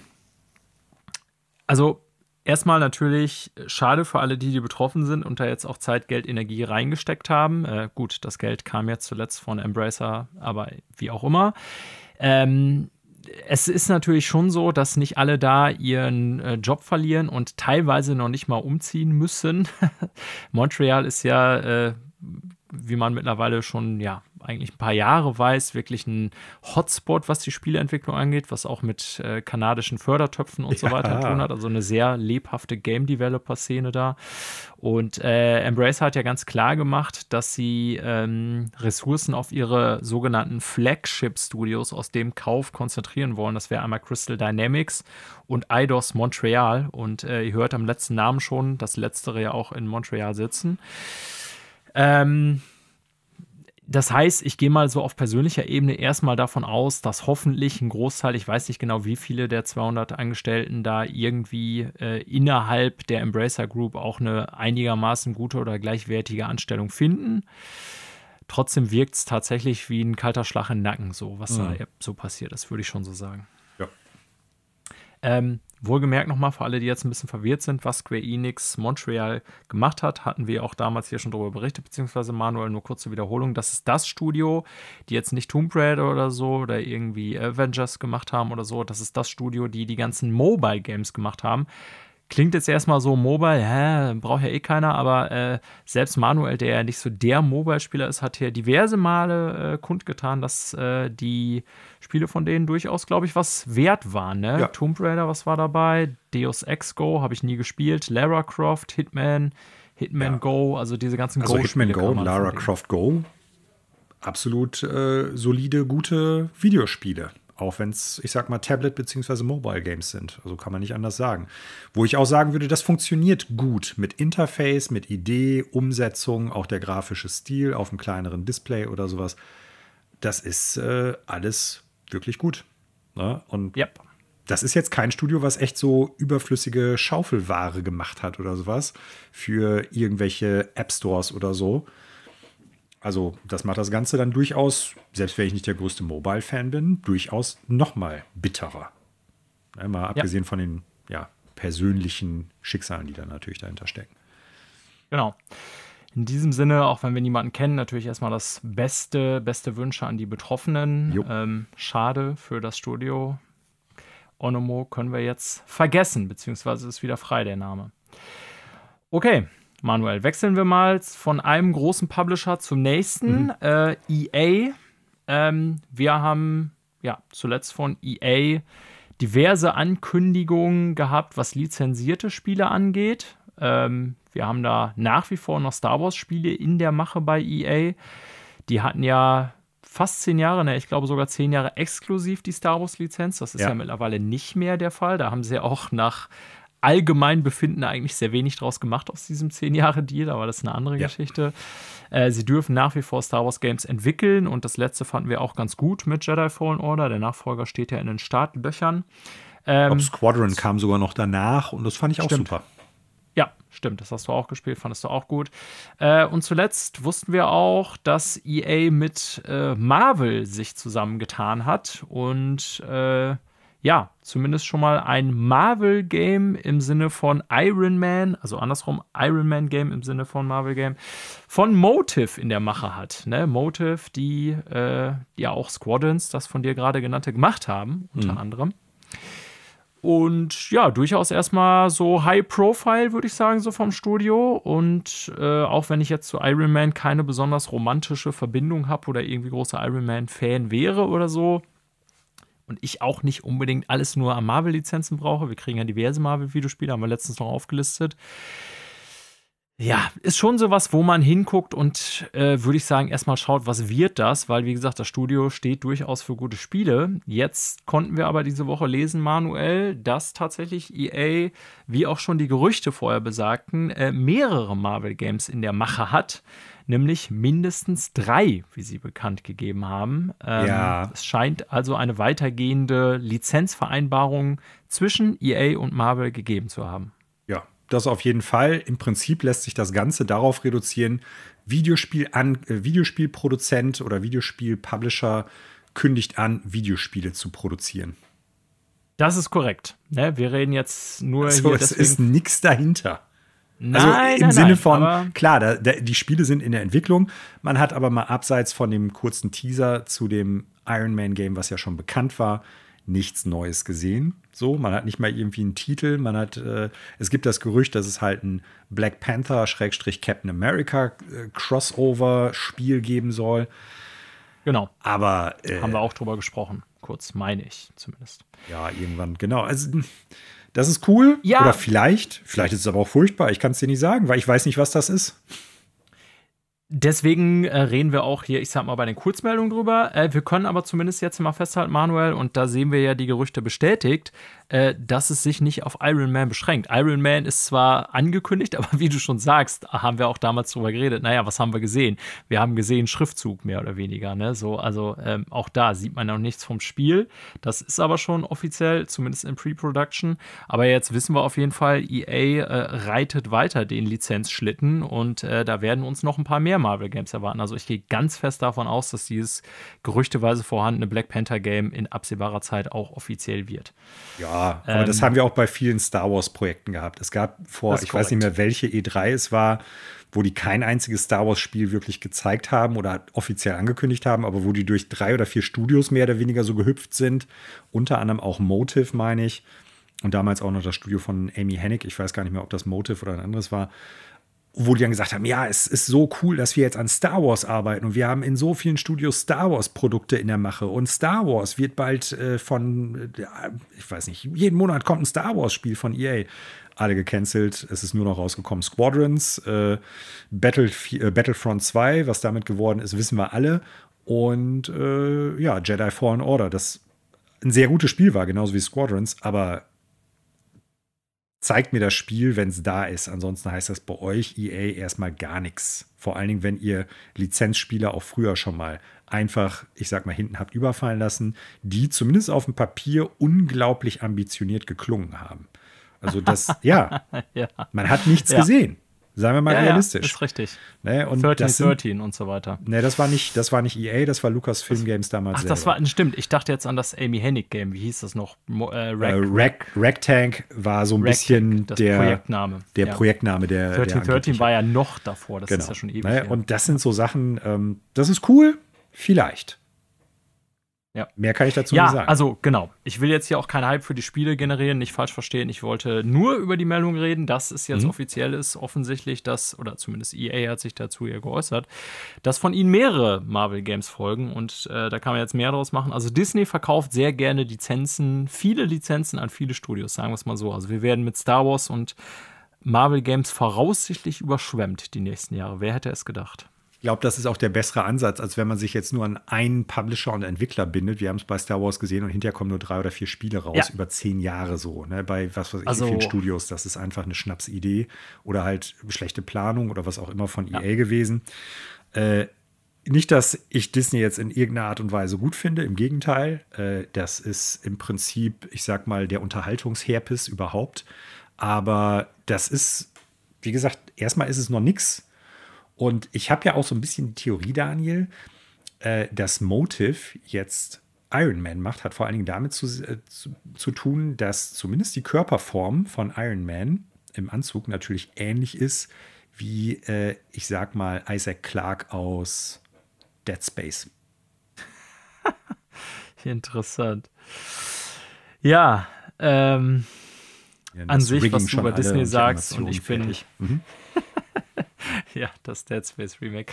Also ich bin ja durchaus äh, von Kindheitsbeinen ein großer Disney-Fan gewesen, aber ich stimme dir sogar zu, dass Disney mittlerweile so eine, so eine Unterhaltung. Du kriegst es nicht mehr weg, es ist, ist wie Herpes. Ähm, es ist genau, ganz schlimm. Ja. Ja, leider. Äh, ist fast es immer ist so, wenn Firmen oder oh Produkte zu groß werden, irgendwann äh, sind das so in sich, alles in sich aufsaugende Geldmaschinen, die auch nur eins wollen, nämlich noch mehr Geld. Und äh, da ist Disney ganz gut drin. Äh, deswegen macht das auch Sinn, Lizenzen zu verkaufen.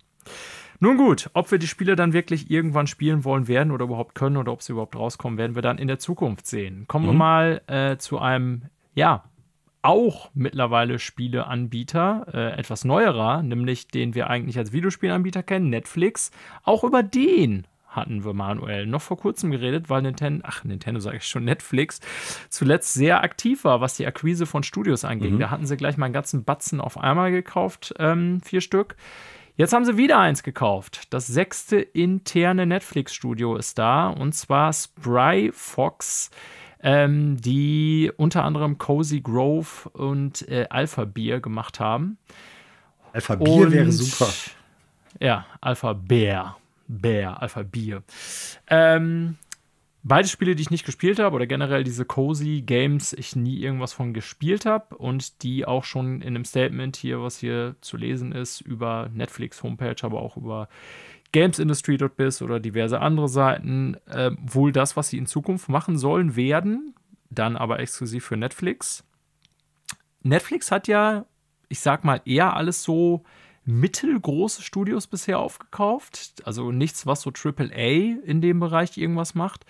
Ähm, aber ich finde das durchaus interessant, dass Netflix offensichtlich gewillt ist, wirklich richtig in den Bereich Gaming einzusteigen. Bisher ist das Spieleline-up über die Netflix-App ja eher noch ein bisschen dünn, aber es wird natürlich mehr und mehr. Und äh, natürlich können die jetzt noch nicht irgendwie mit Microsoft oder was weiß ich was, Embracer oder so mithalten. Ähm, aber ich lese da ganz klar raus, die sind ambitioniert, ob sinkende Abonnentenzahlen und ich glaube auch echt ein Problem im Bereich Serien und Filme, würde ich mal so attestieren für Netflix, also geht zumindest auch mir als Kunde so. Ähm, ihr Abo wieder deutlich attraktiver zu machen, indem sie Spiele hinzufügen, weil die mhm. natürlich auch sehen, dass Spiele ein großer Entertainment-Faktor sind. Ne? Also ich weiß nicht, hast du irgendwas von den Spielen gespielt oder sagt dir das irgendwas? Also jetzt äh, von Spryfox nicht. Ja. Aber ich genau. habe natürlich Oxenfree gespielt, fand das auch ganz gut. Den ja. äh, Entwickler haben sie ja auch, ich weiß gar nicht, Ende letzten Jahres oder Anfang diesen September Jahres gekauft. war das. Ist ja noch gar nicht so. Nee, also äh, war das nicht letztes Jahr? Erst. Okay. Nee, das war erst dieses Jahr. Haben wir noch vor gar nicht so langer Zeit berichtet. Ah, nee, letztes Jahr, du hast recht. Quatsch, okay. was erzähle ich denn? Ja, letztes Jahr war es, ja. Äh, ja, ich kann jetzt zu Spry Fox nicht wirklich was sagen. Ich habe mir mal gerade angeguckt, was die gemacht haben. Äh, witzigerweise gesehen, den Artstil von denen, zumindest was Cozy Grove betrifft, habe ich schon mal. So, ne? Also irgendwie ist da was hängen geblieben. Das sieht auch ganz nett aus so. Und ich glaube, dass die auch versuchen, so einen ja, homogenen Look, sage ich jetzt mal so ein bisschen, von ihren Spielen zu haben. Äh, da die Netflix-Games, sage ich mal jetzt, primär auf den Apps, auf Tablets und Mobile-Geräten und so bei denen laufen und nicht auf Fernsehern, passt das, glaube ich, jetzt erstmal ganz gut. Ob die Spiele an sich von Spryfox jetzt gut sind, kann ich dir leider auch nicht sagen. Ne?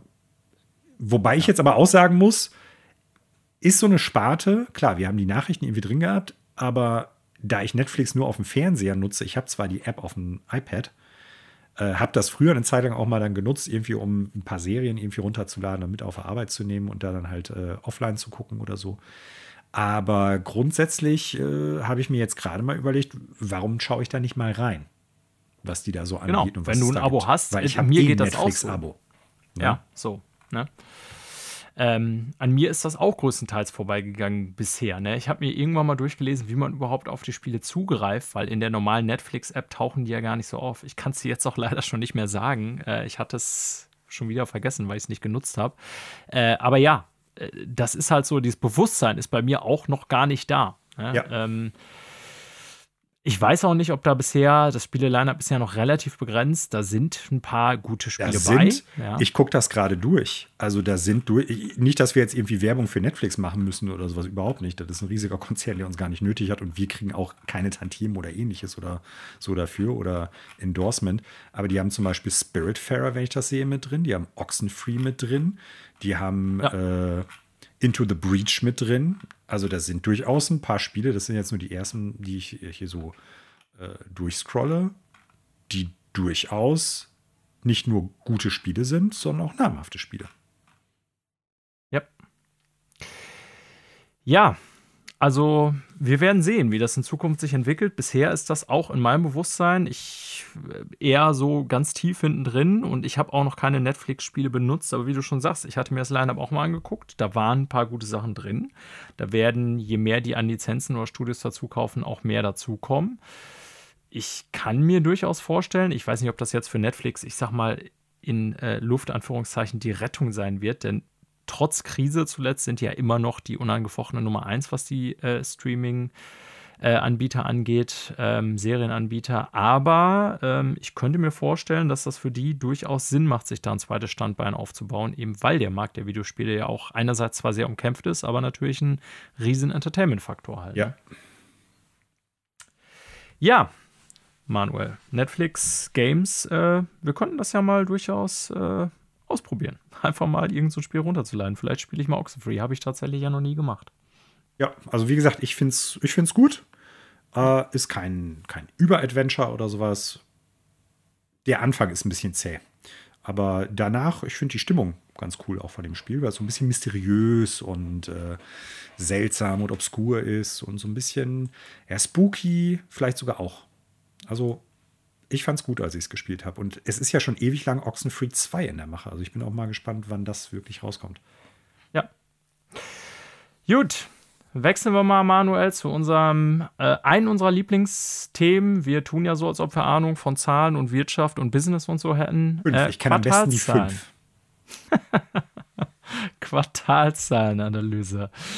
Ähm, wie bei so vielen Publishern oder bei so vielen Firmen startet Sonys Quartalsjahr auch im April. Und äh, wie bei so vielen geben sie nach jedem Quartal dann immer einen äh, kleinen Rückblick über, auf das jeweilige Quartal und geben dann vor allen Dingen Investoren mal einen Einblick darin, wie sich so die Erwartungen Quartalsjahr im Vergleich zum letzten äh, entwickelt haben und im Vergleich zu den Zukunftserwartungen, die man gestellt hatte. Ja, Lange Rede, kurzer Sinn. Sony hat ein paar Zahlen rausgehauen. Wir werden das Ganze jetzt nicht hier äh, runter mehr ändern, aber wir wollen so ein bisschen die interessanten Zahlen raussuchen. Äh, das sind natürlich zum Beispiel PlayStation 5 Zahlen. Ne? Was hat Sony an PlayStation 5 verkauft? Fünfen verkauft. Was ist der Plural, Manuel? Fünfen, ne? Ja, klar. Klar. Ist ja deine Lieblingszahl, du musst das ja wissen. Deshalb so, habe ich das ähm, gerade eben so vollmundig gesagt, Daniel. Sonst ja, ja, alles, alles gut. Also, Wir Sony nicht hat über die von, PS4. Es ist die 5, Daniel. Sony hat von Juni bis September, also nein, Ende Juni, also Anfang Juli, so muss ich sagen, bis Ende September, das zweite Quartal seines Fiskaljahres, äh, haben die 3,3 Millionen PS5 verkauft. Interessanterweise das gleiche wie im Vorjahreszeitraum. Mhm. Interessant ist auch, dass sie bisher was die ersten beiden Quartale ihres Fiskaljahres angeht, deutlich unter den selbstgesteckten Erwartungen geblieben sind. Ihr Ziel war für dieses Fiskaljahr, wohlgemerkt, 18 Millionen. Da sind sie jetzt noch ein ganzes Stück von entfernt. Äh, man muss natürlich sagen, traditionell das dritte Quartal, also das, was jetzt kommt, vor Weihnachten, ist das mit Abstand stärkste Quartal.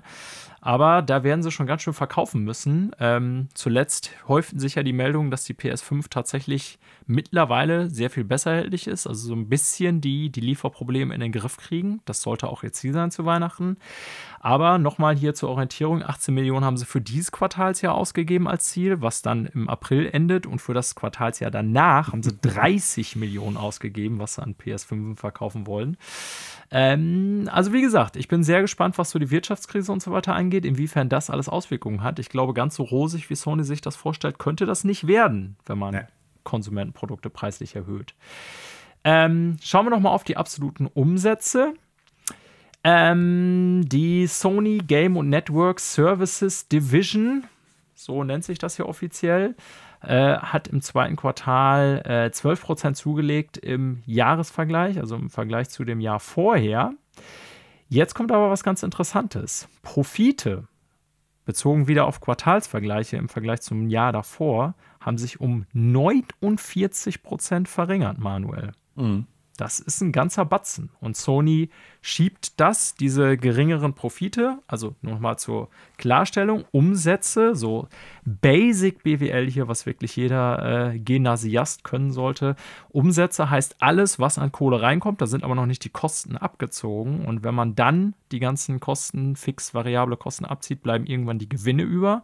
Und das ist natürlich das, was eigentlich interessant ist, weil Gewinne erstens das ist, was eventuell den Aktionären Freude bereitet, bereitet sofern es überhaupt äh, ja, Aktienauszahlungen gibt, also Dividendenauszahlungen. Oder aber natürlich, und das wird meistens geschehen, äh, das Geld reinvestiert werden kann. So, und Sony sagt selber, dass diese 50% Profit Minderung vor allen Dingen dadurch kommt, dass äh, Game Development teurer geworden ist, dass Acquisition, Acquisition Costs hier drin sind und da nennen sie namentlich Bungie vor allen Dingen, dass sie ja im Verlauf des Quartalsjahres, äh, im Verlauf des Quartals gekauft haben offiziell und aber auch die gestiegenen Kosten, was auch Währungsverhältnisse und so weiter angeht. Ich glaube, der Yen ist auch zuletzt ziemlich in den Keller gegangen, wenn ich mich recht erinnere, also noch stärker als viele andere große Währungen. Ähm, also 50 Prozent fand ich einen ganzen Batzen. Da sieht man dann doch, glaube ich, das ist so meine Interpretation, Manuel, dass Sony, ja, ich sag mal, so eine Krise im Bereich PlayStation äh, weniger gut wegstecken kann als vielleicht Microsoft, weil die einfach nicht wie Microsoft noch fünf andere Standbeine haben, mit denen die super viel Geld reinkriegen. Mhm. Ja, Wo wir wieder bei dem Thema vom PSVR 2 gerade waren. Ne? Also das ist schön und gut, dass die irgendwie Produkte für sich haben, von denen die denken, wir verkaufen die jetzt 18 Millionen Mal, wir verkaufen die 30 Millionen Mal, wir kriegen die für 599 unter die Leute. Aber es geht halt an der wirtschaftlichen Realität der Einzelnen vorbei, weil die Inflation auch bei denen ankommt. Und äh, das Portemonnaie, wie du es ja eben auch schon bei dem anderen Thema gesagt hast, nicht mehr so locker sitzt. Also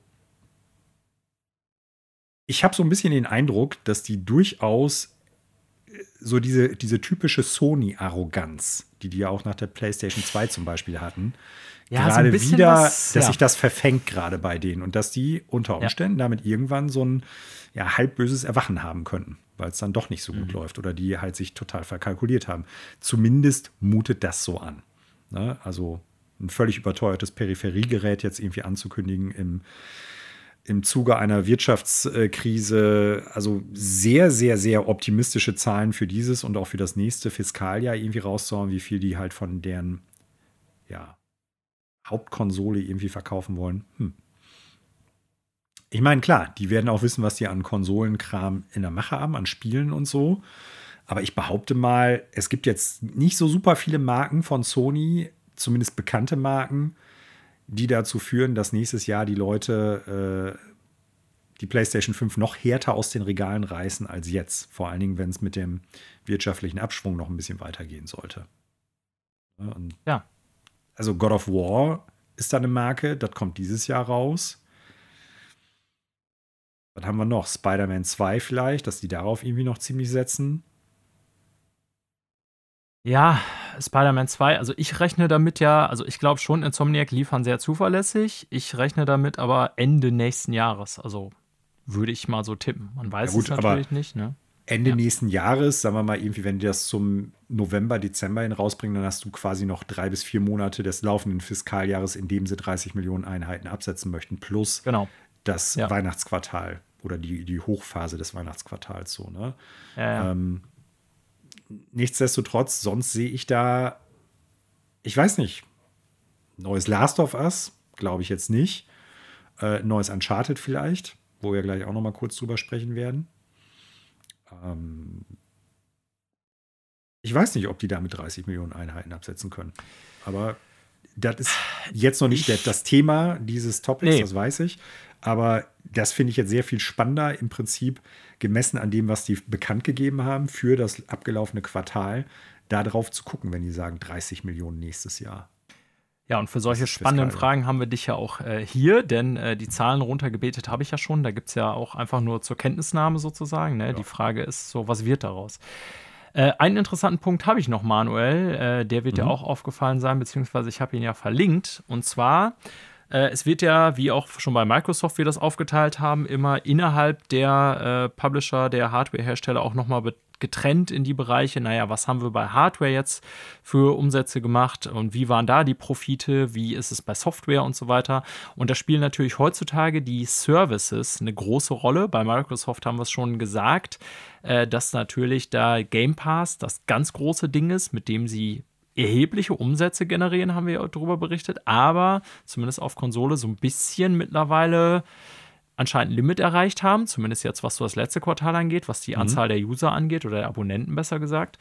Äh, Sony, und das ist ganz interessant, hat ja im Mitte äh, Juni diesen Jahres in USA ein bisschen früher und Japan ein völlig neu designtes PlayStation Plus System mit äh, drei verschiedenen Leveln ah. Äh, auf den Markt gebracht. Ne?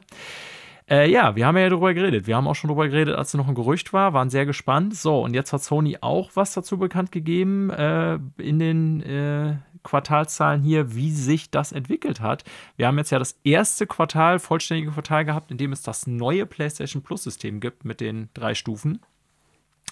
Und ja, da halten wir erstmal fest, dass sich die Anzahl der PlayStation Plus Subscriber um fast 2 Millionen verringert hat, interessanterweise, mhm. nämlich von 47,3 auf 45,4 Millionen.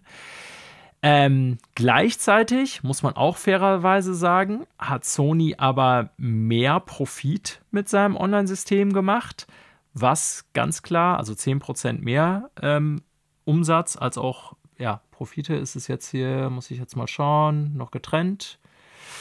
Da, da, da, da, da, actually increased Ähm, Revenue, Umsatz. Umsatz. 10% mehr Umsatz gemacht, weil die Leute, auch wenn weniger da sind, zumindest zu gewissen Teilen auf die teureren Stufen von Ja. PlayStation Plus gestiegen sind. Das ist ganz einfach dadurch zu erklären und das sagt Sony auch ganz klar. Also für mich zweierlei. Ich meine, dass die, wenn die einen teureren Service anbieten, äh, so ein paar Hardcore-Fans da aufspringen äh, und die dann natürlich auch mehr Geld damit generieren, ist für mich, also ist klar, das ist eine Milchmädchenrechnung. Interessant finde ich oder interessanter, dass obwohl die diesen tollen neuen Service irgendwie auf den Markt gebracht haben, es anscheinend für die Anzahl der Abonnenten keinen Kaufanreiz oder keinen Abo-Anreiz, so muss man es ja sagen, hatte, sondern es tatsächlich insgesamt weniger geworden sind. Ja, es ist halt dieses Problem der Wale, ne? Der Wale, was kommt jetzt? Ja, gibt es ja aus dem Mobile-Sektor, dass du sagst, äh, du kannst ein Spiel im Prinzip über Microtransactions oder sowas laufen lassen und damit gut Geld verdienen, indem du entweder eine Riesenbasis von Leuten hast, die wenig Geld reinbuttern, oder du hast halt eine kleine Basis von Leuten, die viel Geld reinbuttern. Ah, jetzt verstehe ich. Das sind dann halt die Wale. Also, wenn dein Ja. Konzept dann so ist, dass du eher nach Wahlen angelst, dann geht es darum, dass du weniger Leute in deinem Ökosystem hast, die aber bereit sind, mehr Geld auszugeben. Ja, ich, ich glaube, dass Sony das Ziel hätte, beides zu haben. Also Sicher, aber ich glaube, dass der Effekt jetzt gerade eher daher kommt, dass da ein paar Wale ins Netz gegangen sind. Das, ja, das kannte ich nicht, Manuel. Sehr interessantes Konzept. Äh, Ja, gebe ich dir recht. Also an sich mit 10% mehr Umsatz, glaube ich, kann man sehr zufrieden sein im Quartalsvergleich. Äh, allerdings, und Sony begründet das auch selber so, dass sie sagen, naja, wir glauben, dass das zweite Quartal auch so viele Abonnenten abgesprungen sind, hat auch, also das zweite Quartal jetzt im Fiskaljahr, hat auch damit zu tun, dass das Line-Up einfach nicht vorhanden war. Ne? Sie sagen das hier ganz klar, naja, da waren jetzt keine Spiele, wo wir sagen, ähm, da wollen Leute irgendwie PS Plus haben. Das war irgendwie ja, nicht so der Kracher, die da irgendwie im Paket mit drin sind. Da sind ja immer so bestimmte Spiele mit drin, so in den drei verschiedenen Stufen. Ähm, da muss sich Sony dann vielleicht auch mal in die eigene Nase fassen, weil die Anreize setzen sie ja. Gleichzeitig sagen sie aber, da sind auch keine Spiele auf den Markt gekommen, die so in Multiplayer-Hinsicht das große Ding sind und haben da große Hoffnung, dass sich das jetzt mit Modern Warfare 2, was ja jetzt rauskommt oder rausgekommen ist schon, ähm, im aktuellen Quartal definitiv ändern wird. Ne? Also, dass da mehr Leute Ja. wieder aufspringen. Wir werden sehen. Gleichzeitig hauen die ja die neuen Titel nicht in diese PS Plus-Riege rein. Nee, zumindest nicht First Party. Das stimmt. Ne? Und Da äh, könnten sie, glaube ich, also wenn sie das machen würden wie Microsoft und Sony hat ja mehrfach betont, dass sie das nicht machen können und werden. Äh, ich glaube, dann würden die Abonnentenzahlen tatsächlich nach oben springen. Da bin ich mir relativ sicher. ja, zumindest um diese Spiele herum für irgendwie einen Monat oder zwei. Ja, God of War wird jetzt auf Ganz jeden Fall die klar. Abonnentenanzahl massiv hochgehen, da bin ich mir ganz sicher. Ja, das können wir einfach mal so festhalten und behaupten, das wäre quasi nicht wissenschaftlich belegter, trotzdem Ja. Fakt. So. Summa summarum, sehr gemischtes Quartal äh, für Sony, in dem man die Wirtschaftskrise schon deutlich sieht, würde ich sagen. Und ich glaube auch, dass sie ihre Erwartungen anpassen müssen. Bin ich mit dir durchaus einer Meinung, was das angeht. Ja, die Bleiben werden wir aber damit kurz. bis zum, Ja. ich sag mal, mindestens bis kurz vor dem vierten Quartal warten. Ja, das, ja, das erzählt man Investoren natürlich sehr ungern. Das stimmt. Ja, ähm, bleiben wir doch mal bei Sony. Ähm, Sony hat uns ja versprochen, uns bis zum Jahr 2026 mit äh, tausenden Live-Service-Games zuzuschmeißen. äh, die reelle Zahl war, glaube ich, zwölf. Und Sind wir fast haben 1000. uns ja, fast 1000. Wir haben uns schon diverse Male Gedanken darüber gemacht, naja, welche Spiele werden das wohl sein? Wir sind uns ziemlich sicher, dass da ein paar First-Party-Games bei sind, wie zum Beispiel Last of Us Factions, gehe ich ganz von aus, also der von Naughty Dog entwickelte Multiplayer-Titel zu Last of Us, der ja schon ewig angekündigt ist, den wir aber noch länger nicht gesehen haben. Ergibt keinen Sinn, der Satz, aber ich denke, das habt ihr gemerkt. Ähm, also ich glaube, dass sowas mit Sicherheit dazu zählt, wenn wir über Live-Service-Games sprechen. Äh, es werden auch mit Sicherheit ein paar Second-Party-Games dabei sein, also extern programmierte, kann ich mir vorstellen. Wir haben allerdings diese Woche äh, ganz unspektakulär über ein Interview äh, erfahren, dass wir jetzt einen Titel kennen, auch wenn wir nur ein, zwei Screenshots davon gesehen haben.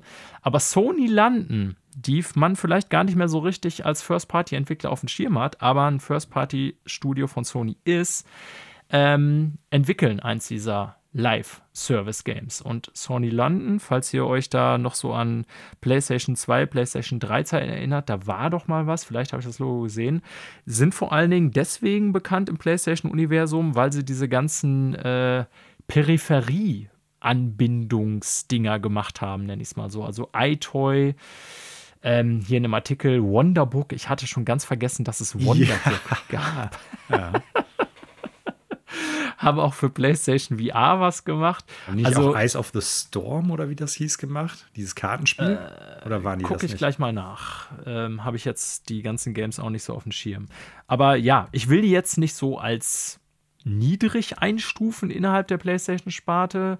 Ich glaube, viele Sachen, so äh, gerade was so diese ganzen Singstar. Mikro, iToy, genau, Implikationen angeht, die waren eine gewisse Zeit lang für Sony, denke ich, wirklich wichtig, sowas zu haben. Mhm. Als so in den Nullerjahren und teilweise auch noch Zehnerjahren so diese ganze Peripherie-Sache so ultra hart boomte, ähm, würde ich glauben, dass die durchaus den einige Euros und Dollars gemacht haben mit SingStar. Ne? Also das wollen wir jetzt gar nicht kleinreden.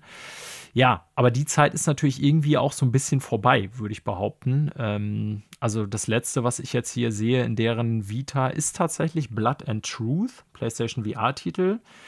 Habe ich selber nicht gespielt, aber kann mich noch erinnern, dass das so das einer eher der größeren. Game? Ich wo man quasi so, so, so einen Banküberfall in London oder irgendwie in Großbritannien ja, auf genau, jeden Fall macht. Ich genau. glaube wohl. Ja, ja. Richtig. Ist okay. Ich habe es gespielt tatsächlich. Ah, interessant. Mhm. Ja, ich würde schon auch sagen, einer der größeren First-Party-VR-Titel von Sony. Ne? Mhm. Ganz so viele haben sie ja nicht gemacht, schon einer der namhafteren. Ja, das ist auf jeden Fall das letzte Projekt von denen gewesen und wer hätte es gedacht? Ähm, es ist nicht ein PlayStation VR 2 Projekt, was sie als nächstes bekannt gegeben haben sondern äh, sie entwickeln eins dieser Live-Service-Games. Und man sieht jetzt tatsächlich noch sehr wenig davon. Das muss man ganz klar sagen. Es gab hier so ein, zwei Screenshots, was so ein bisschen sehr bunt Fortnite-mäßig aussieht. So, mm. ne? Also ähm, über das Spiel selber gibt es in dem Fall noch gar nicht so viel zu sagen. Deswegen will ich das hier jetzt auch nicht zu einer großen Meldung aufblasen, sondern eher darum, äh, dass Sony ja eins wieder bekannt gegeben hat äh, oder einen dieser Titel, woran sie arbeiten, in dem Fall halt Sony landen. Sehr interessant fand ich auch, Manuel, ich weiß nicht, inwiefern die Meldung du dir durchforstet hast oder was dir noch aufgefallen ist, mhm. dass sie tatsächlich eine komplett eigene Engine benutzen, wo ich mich so frage, naja, das wird Soho. doch eigentlich, mhm. ja, Soho Engine, dass sie, ähm, also fand ich sehr verwirrend. Sony hat ja schon eigene Engines, diverse. Ne? Ja. Also ähm, die äh, von Naughty Dog zum Beispiel benutzt eine hauseigene Engine. Ähm, hier Guerilla. Decima natürlich äh, von Guerilla. Genau, die mittlerweile auch von diversen anderen benutzt wird, zuletzt von Kojima Productions zum Beispiel. Eigentlich ist es ja aber Trend, dass immer mehr Leute auf sowas wie Unreal oder so zurückgehen. Ähm, was heißt zurückgehen oder wechseln, weil so diese ganzen hauseigenen Engines für viele eher Probleme als Zugewinne bereiten. Fand ich ein bisschen überraschend, dass sie jetzt hier so mit ankündigen, okay, wir machen das auf einer komplett hauseigenen Engine. Ähm, das war für mich das Überraschendste, weil zum Spiel selber ist hier jetzt noch gar nicht so viel zu sagen. Ich weiß nicht, ob du noch irgendwelche Gedanken dazu hast von dem, was man hier in wenig konkreten News sieht, sag also, ich mal ich habe bei diesem einen Screenshot im Prinzip nur gedacht, wenn es überhaupt ein Screenshot ist, ich bin mir da gar nicht sicher oder ob es halt ja. Concept Art sein soll. Ähm, okay, wir sehen halt Leute mit irgendeiner Maske, mit bunten Klamotten. Das wirkt ganz klar, als ob das, wo wir auch schon über Games as Service gerade gesprochen haben, Lootboxen, Lifestyle, äh, Fortnite. Klamotten, Fortnite, ja. So, ne? Ja, also, also ganz ehrlich. Mein Interesse ist leider nicht, pers mein persönliches Interesse ist nicht geweckt. Nicht, weil das jetzt irgendwie grafisch schlecht aussieht oder das Design blöd ist, aber äh, wir haben es früher schon oft gesagt, gerade im Games as Service Bereich, entweder du kommst mit einer innovativen Idee daher, die sich dann verfängt und du wirst quasi der Marktführer, beziehungsweise du bist halt das neue heiße Ding, oder du läufst dem Trend automatisch hinterher. Das ist super schwierig. Ich glaube, das lässt sich nur bedingt planen. Haben wir ja. auch schon oft gesagt in dem Bereich. Und bisher sehe ich das, natürlich so Confirmation Bias, ich kenne das Problem. Äh, ich sehe das oft bestätigt leider. Ja, es gibt ja auch noch keinen Namen, sonst hätten wir ihn schon genannt, liebe Zuhörende. Ne? Mhm. Das äh, ist klar. Ähm, Spiel. Es ist nur klar, dass es irgendwie ein Co-op-Combat-Game sein soll. Natürlich dann online.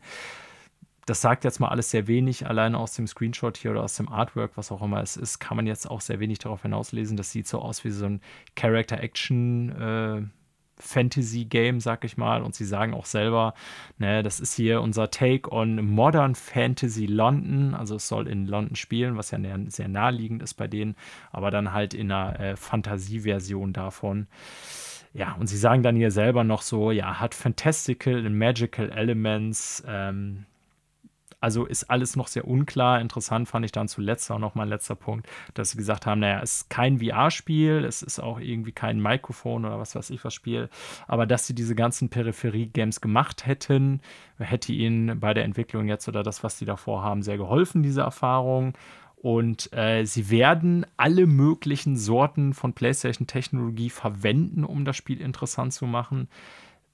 Was das heißen wird oder soll, weiß ich jetzt auch noch nicht. Aber halten wir mal fest, Sony ist nach wie vor ambitioniert, diese zwölf Titel rauszuhauen. Ich bin ja nach wie vor ein bisschen skeptisch, dass es so viele auf einmal sein müssen. Habe ich schon mehrfach gesagt. Ich bin eher der Meinung, die sollten sich auf so vielleicht zwei, drei Live-Service-Games konzentrieren, weil es ist schon schwer genug, ja. eins davon erfolgreich laufen zu halten. Aber wir werden mal sehen, was da kommt aus den ganzen PlayStation Studios. Ich glaube, die, die wissen um die Problematik mit Games as Service und ist jetzt mein, ich weiß nicht, ob wir das damals auch schon gesagt hatten. Äh, schmeißen alles in die, die Wand. Die schmeißen alles an, an eine Wand und die ein oder zwei Pro Projekte, die am besten laufen, die behalten wir und den Rest schalten wir ab. Ist nicht unwahrscheinlich, glaube ich, auch, Manuel. Ja, wäre es natürlich immer sehr schade, weil es verschwendete Ressourcen sind, aber ja, äh, ja. Und bitter für die Leute, aber wenn du zwölf Rubbellose kaufst, dann hast du eine höhere Chance, dass du vielleicht irgendwie einen Euro wieder rauskriegst, als wenn du eine einkaufst. So, und zuletzt noch. Ja. Zuletzt noch kleine News-Ergänzung für alle, die es hier interessiert. Manuel mhm. hat seinen Daumen gehoben für dieses Spiel. Return to Monkey Island äh, ja. ist für mich ganz überraschend jetzt auf einmal aufgeploppt, dass es nächste Woche schon für PlayStation 5 und Series S und X erscheint. Mhm. Interessanterweise nicht für PlayStation 4, aus welchen Gründen auch immer. Mhm. Ähm, aber ja, wenn ihr Bock auf das Spiel habt und weder am PC noch an der Switch gespielt habt, äh, ihr könnt jetzt ab kommender Woche, wenn ihr das hört, ist es schon bald soweit, nämlich 8.11. loslegen und das Spiel auch auf PlayStation 5 oder den Series-Konsolen kaufen. Äh, Manuel gibt, soweit ich das verstanden habe, hier im Podcast eine klare Empfehlung, dies zu ja, tun. Auf jeden Fall. Also wenn man auf Point-and-Click-Adventure steht und das Spiel macht durchaus einiges an den ja, Problemen dieses Genres besser als frühere Spiele. Ne? Man hat ein Hint-System zum Beispiel, also ein Hinweissystem. Äh, die Schreibe ist immer noch witzig und gut und auf den Punkt. Also mir hat es gut gefallen. Ich habe zwar ein paar persönliche, ja, Fehler will ich nicht sagen, ein paar persönliche Minuspunkte, die aber für die meisten Menschen, gerade wenn man die Monkey Island Serie jetzt nicht unbedingt so kennt oder da nicht irgendwie up to date ist oder die noch nie gespielt hat, dann werden das Sachen sein, die werden die Leute gar nicht stören. Und äh, insgesamt ein sehr gutes Point-and-Click-Adventure, Return to Form für Monkey Island an sich. Und ich kann es nur jedem empfehlen. Ja. Okay. Zum Ende der Sendung, Manuel, schnuppern wir noch mal mhm. in ein kurzes Gerüchtchen rein. Mich interessiert, ob du Interesse an der Serie hast, dass die zurückkehren würde. Es geht mhm. um Sony. Und das Gerücht hat eigentlich einen längeren Vorlauf, ja. äh, der auch real stattgefunden hat. Ähm, wir haben hier noch vor kurzem über das Last of Us 1 Remake gesprochen, was ja tatsächlich letztendlich in-house von Naughty Dog, also Sonys Premium-Studio, so würde ich es mal bezeichnen, entwickelt wurde. Das aber offensichtlich zuerst in einem anderen Studio lag. Also Sony hat äh, das ursprünglich mit, ja, ich sag mal, anderen äh, Ressourcen entwickeln wollen als jetzt das Naughty Dog Kernteam. Naughty Dog hat das dann wohl mehr oder weniger äh, an sich gerissen, äh, weil die halt eine gewicht, gewichtige Position auch innerhalb der Sony Studios natürlich haben. Ähm, und das sage ich jetzt nur als Vorlauf, weil offensichtlich in San Diego, wenn wir bei First First-Party-Studios schon sind, von Sony kein neues Studio in diesem Fall aufgekauft wurde, sondern ein neues aufgebaut wird. Das passiert ja auch immer mal wieder, dass man nicht nur Microsoft-mäßig so komplette Studios kauft, sondern mal auch wirklich mit der entsprechenden Personalie neue Studios aufstellt. Und das geschieht wohl gerade in San Diego, also auch in Kalifornien. Und äh, es heißt, und das können wir vor allen Dingen bisher aus Joblistings hier rauslesen, ähm, dass dieses Studio in San Diego und die ganzen Joblistings sind alle in und um San Diego. Deswegen ist die Wahrscheinlichkeit sehr hoch, dass das der Wahrheit entspricht. Äh, diverse, ja, Recruitings, also diverse Jobangebote, die da gemacht werden, von Visual Art Department über allgemeine Entwicklung und so. Und vieles darauf äh, schließt darauf, dass sie eine ein, eine geliebte Marke im Zusammenhang mit äh, Naughty Dog entwickeln, also dass dieses neue Studio dran entwickeln könnte. Und an welche geliebte Marke, Manuel, könnte man da denken, die von Naughty Dog kommt? Naughty Dog, äh, lass mich mal überlegen, äh, Jack and Dexter. ich wollte den Gag auch reißen. Also, ganz ehrlich, äh, völlig ausschließen würde ich das heutzutage nicht. Also ich weiß nicht, ob Jack and Dexter heute noch viele interessiert, die PlayStation spielen. Äh, war auch nicht meine Zeit. Ich konnte da jetzt nie so ganz groß was mit anfangen. Aber äh, ja, war schon zumindest für eine gewisse Zeit lang für PlayStation auch eine gar nicht unwichtige Marke. Mhm. Naja, wohin, äh, um darauf zurückzukommen, die Vermutung gehen, ist tatsächlich weder Jack und Dexter noch Crash Bandicoot. Crash Bandicoot gehört ja auch tatsächlich nicht äh, Sony, beziehungsweise äh, ja, also Sony oder Naughty Dog schon gar nicht. Das gehört ja zu Activision. Äh, die Rede ist natürlich von den neueren Naughty Dog Sachen von Uncharted. Es ist ja so, dass Uncharted 4 jetzt auch schon ein paar Jahre alt ist. Viele haben sich gefragt, naja, was passiert mit der Serie? Es kam jetzt ein Film, der ziemlich erfolgreich war und auch schon klar war, dass es dadurch Nachfolger geben wird, weil Sony verdient auch gerne Geld mit Filmen, habe ich gehört. Ja. Manuel krümmt sich schon in seinem Stuhl. Ja, und äh, die Gerüchte, was die Joblistings angeht, also es geht hier natürlich in keinster Weise darum, dass irgendwas gesagt wird, ja, das ist jetzt das und das Franchises. Ähm, Darum geht es nicht. Aber weil die direkte Verbindung zu Naughty Dog anscheinend da ist, überlegt man natürlich schon, naja, welche IPs liegen da, an denen die arbeiten könnten, so als quasi, ich sag mal, Satellitenteam fast von Naughty Dog. Da liegt die Vermutung Uncharted nah. Ist jetzt alles nur Gerücht und Spekulation.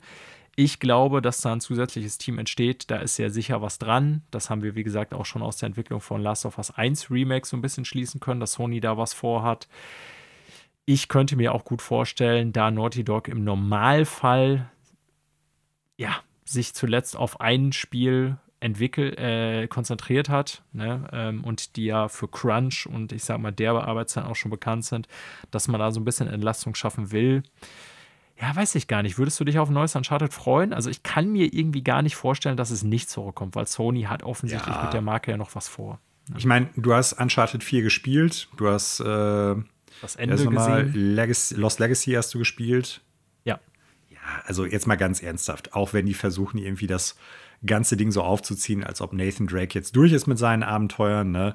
Aber es gibt ja zwei, also es gibt zwei lose Möglichkeiten, wie sie es weiter vorantreiben. Ich weiß nicht, ob das jetzt ein großer Spoiler wäre. Es gibt Charaktere, auf die könnte man das Uncharted-Ding ja auch meines Erachtens nach gut übertragen. Man kann theoretisch auch einfach hingehen und sagen, äh, wir lassen das jetzt irgendwie vor Uncharted 4 spielen und versuchen das ein bisschen loszulösen, sodass es halt keine Kontinuitätsfragen gibt. Warum wird an den anderen Teilen, die vorher oder nachher spielen, nicht darauf eingegangen? Dass sie die, die Marke fortzuführen, ist möglich. Allein schon, weil die ja Lost Legacy rausgebracht haben, wo Nathan Drake im Prinzip keine Rolle spielt im weitesten Sinne. Und ich glaube, das kann auch funktionieren. So. Und ich habe da auch wohl durchaus Bock drauf. Was Uncharted aber für meinen Geschmack auf jeden Fall machen müsste, ist so die Kletterpassagen, da müsste irgendwie ja. was anderes passieren. So, und auch, noch, auch das Gunplay, das ist irgendwie nicht so. Ja. Die Präsentation funktioniert weiterhin. Naughty Dog bisher, und ich glaube, das lässt sich dann auch auf ein anderes Studio übertragen. Die können halt so Einzeiler und Quips so zwischen zwei Charakteren, die zusammen irgendwie eine Wand hochklettern, gut machen. Äh, die Story ist jetzt nie irgendwie was Weltbewegendes, aber funktioniert in den meisten Fällen als, als Abenteuerspiel ganz gut. Also ich hätte da durchaus Bock drauf, vor allen Dingen, wenn es jetzt irgendwie PS5 exklusiv mehr oder weniger ist und dann so. alles Mögliche aus der Konsole rausholt. Und warum nicht? Und ja. Visual Arts, wie gesagt, waren ja bisher ein Support-Studio, äh, gerade für grafische Dinge. Wenn die jetzt ein Team haben, was sich speziell auf eigene Produktion irgendwie von Spielen bezieht, klar. Genau. Ja, ich also da gut, dass drauf. du das Gut, dass du das nochmal sagst. Also ich will ganz klar machen, das Gerücht, weil wir es hier in der Gerüchteküche behandeln, ist, dass es sich um Uncharted handelt. Ähm, aber dass es eine Kooperation mit Naughty Dog ist, steht ja fest. Ne? Also in diesem Joblisting steht ja eindeutig, currently we are co-developing an exciting new project with Naughty Dog. Ne? Also wird er namentlich tatsächlich genannt. In a beloved franchise. So. Und beloved heißt ja, das kann ja nur der Umkehrschluss sein, das Franchise ist nicht neu, das gibt es schon. So. Und wenn man dann bei Naughty Dog guckt, so viel ist da tatsächlich gar nicht. Naughty Dog gibt es da tatsächlich schon ziemlich lange. Die gehörten ja auch nicht immer zu Sony. Ne? Mhm. Ne? Aber ich weiß gar nicht, bei wem jetzt die Rechte zu äh, Dream Zone liegen oder Keith the Thief oder so, keine Ahnung. Ähm, aber das wird alles nicht vorkommen. Ne? Interessant für PlayStation wird es mit Crash Bandicoot, dann halt Jack Dexter, wovon sie 1000 Games gemacht haben. So, und wie gesagt, also Crash Bandicoot gehört Sony nicht. Jack and Dexter, glaube ich, interessiert heute kein, Schwer, kein Schwein mehr. Und was kam danach? Danach kam Uncharted und Last of Us. Also an relevanten Marken, die Naughty Dog entwickelt hat für PlayStation, sind es derer vier. Eine davon gehört Sony nicht. Und da kann eigentlich, glaube ich, nur von den drei genannten Uncharted überbleiben. Ich kann mir nichts anderes vorstellen. Ja, ich denke das auch. Ja, oder, oder es gibt noch ein neues Lost, Last of Us. Das, an das wird auch kommen, da bin ich mir ziemlich sicher. Ja. Aber ich glaube in dem Fall jetzt eher vielleicht erstmal nicht, zumal noch Factions kommt, auch von Naughty Dog selber. Die große Frage dahinter ist natürlich, und die für mich auch sehr interessante, was macht Naughty Dog? Ja? Aber dass sie so ein, ich sag mal, kleines Satellitenstudio jetzt haben, was so an deren Franchise arbeiten äh, darf, soll. Ich will nicht sagen, dass äh, Uncharted bei den stiefkindlich äh, behandelt wurde, ganz im Gegenteil. Das war ja schon so das größte oder ist auch nach wie vor, glaube ich, das größte Naughty Dog Franchise. Ich glaube allerdings, dass die jetzt nicht als nächstes Uncharted machen, sondern eher irgendwas anderes.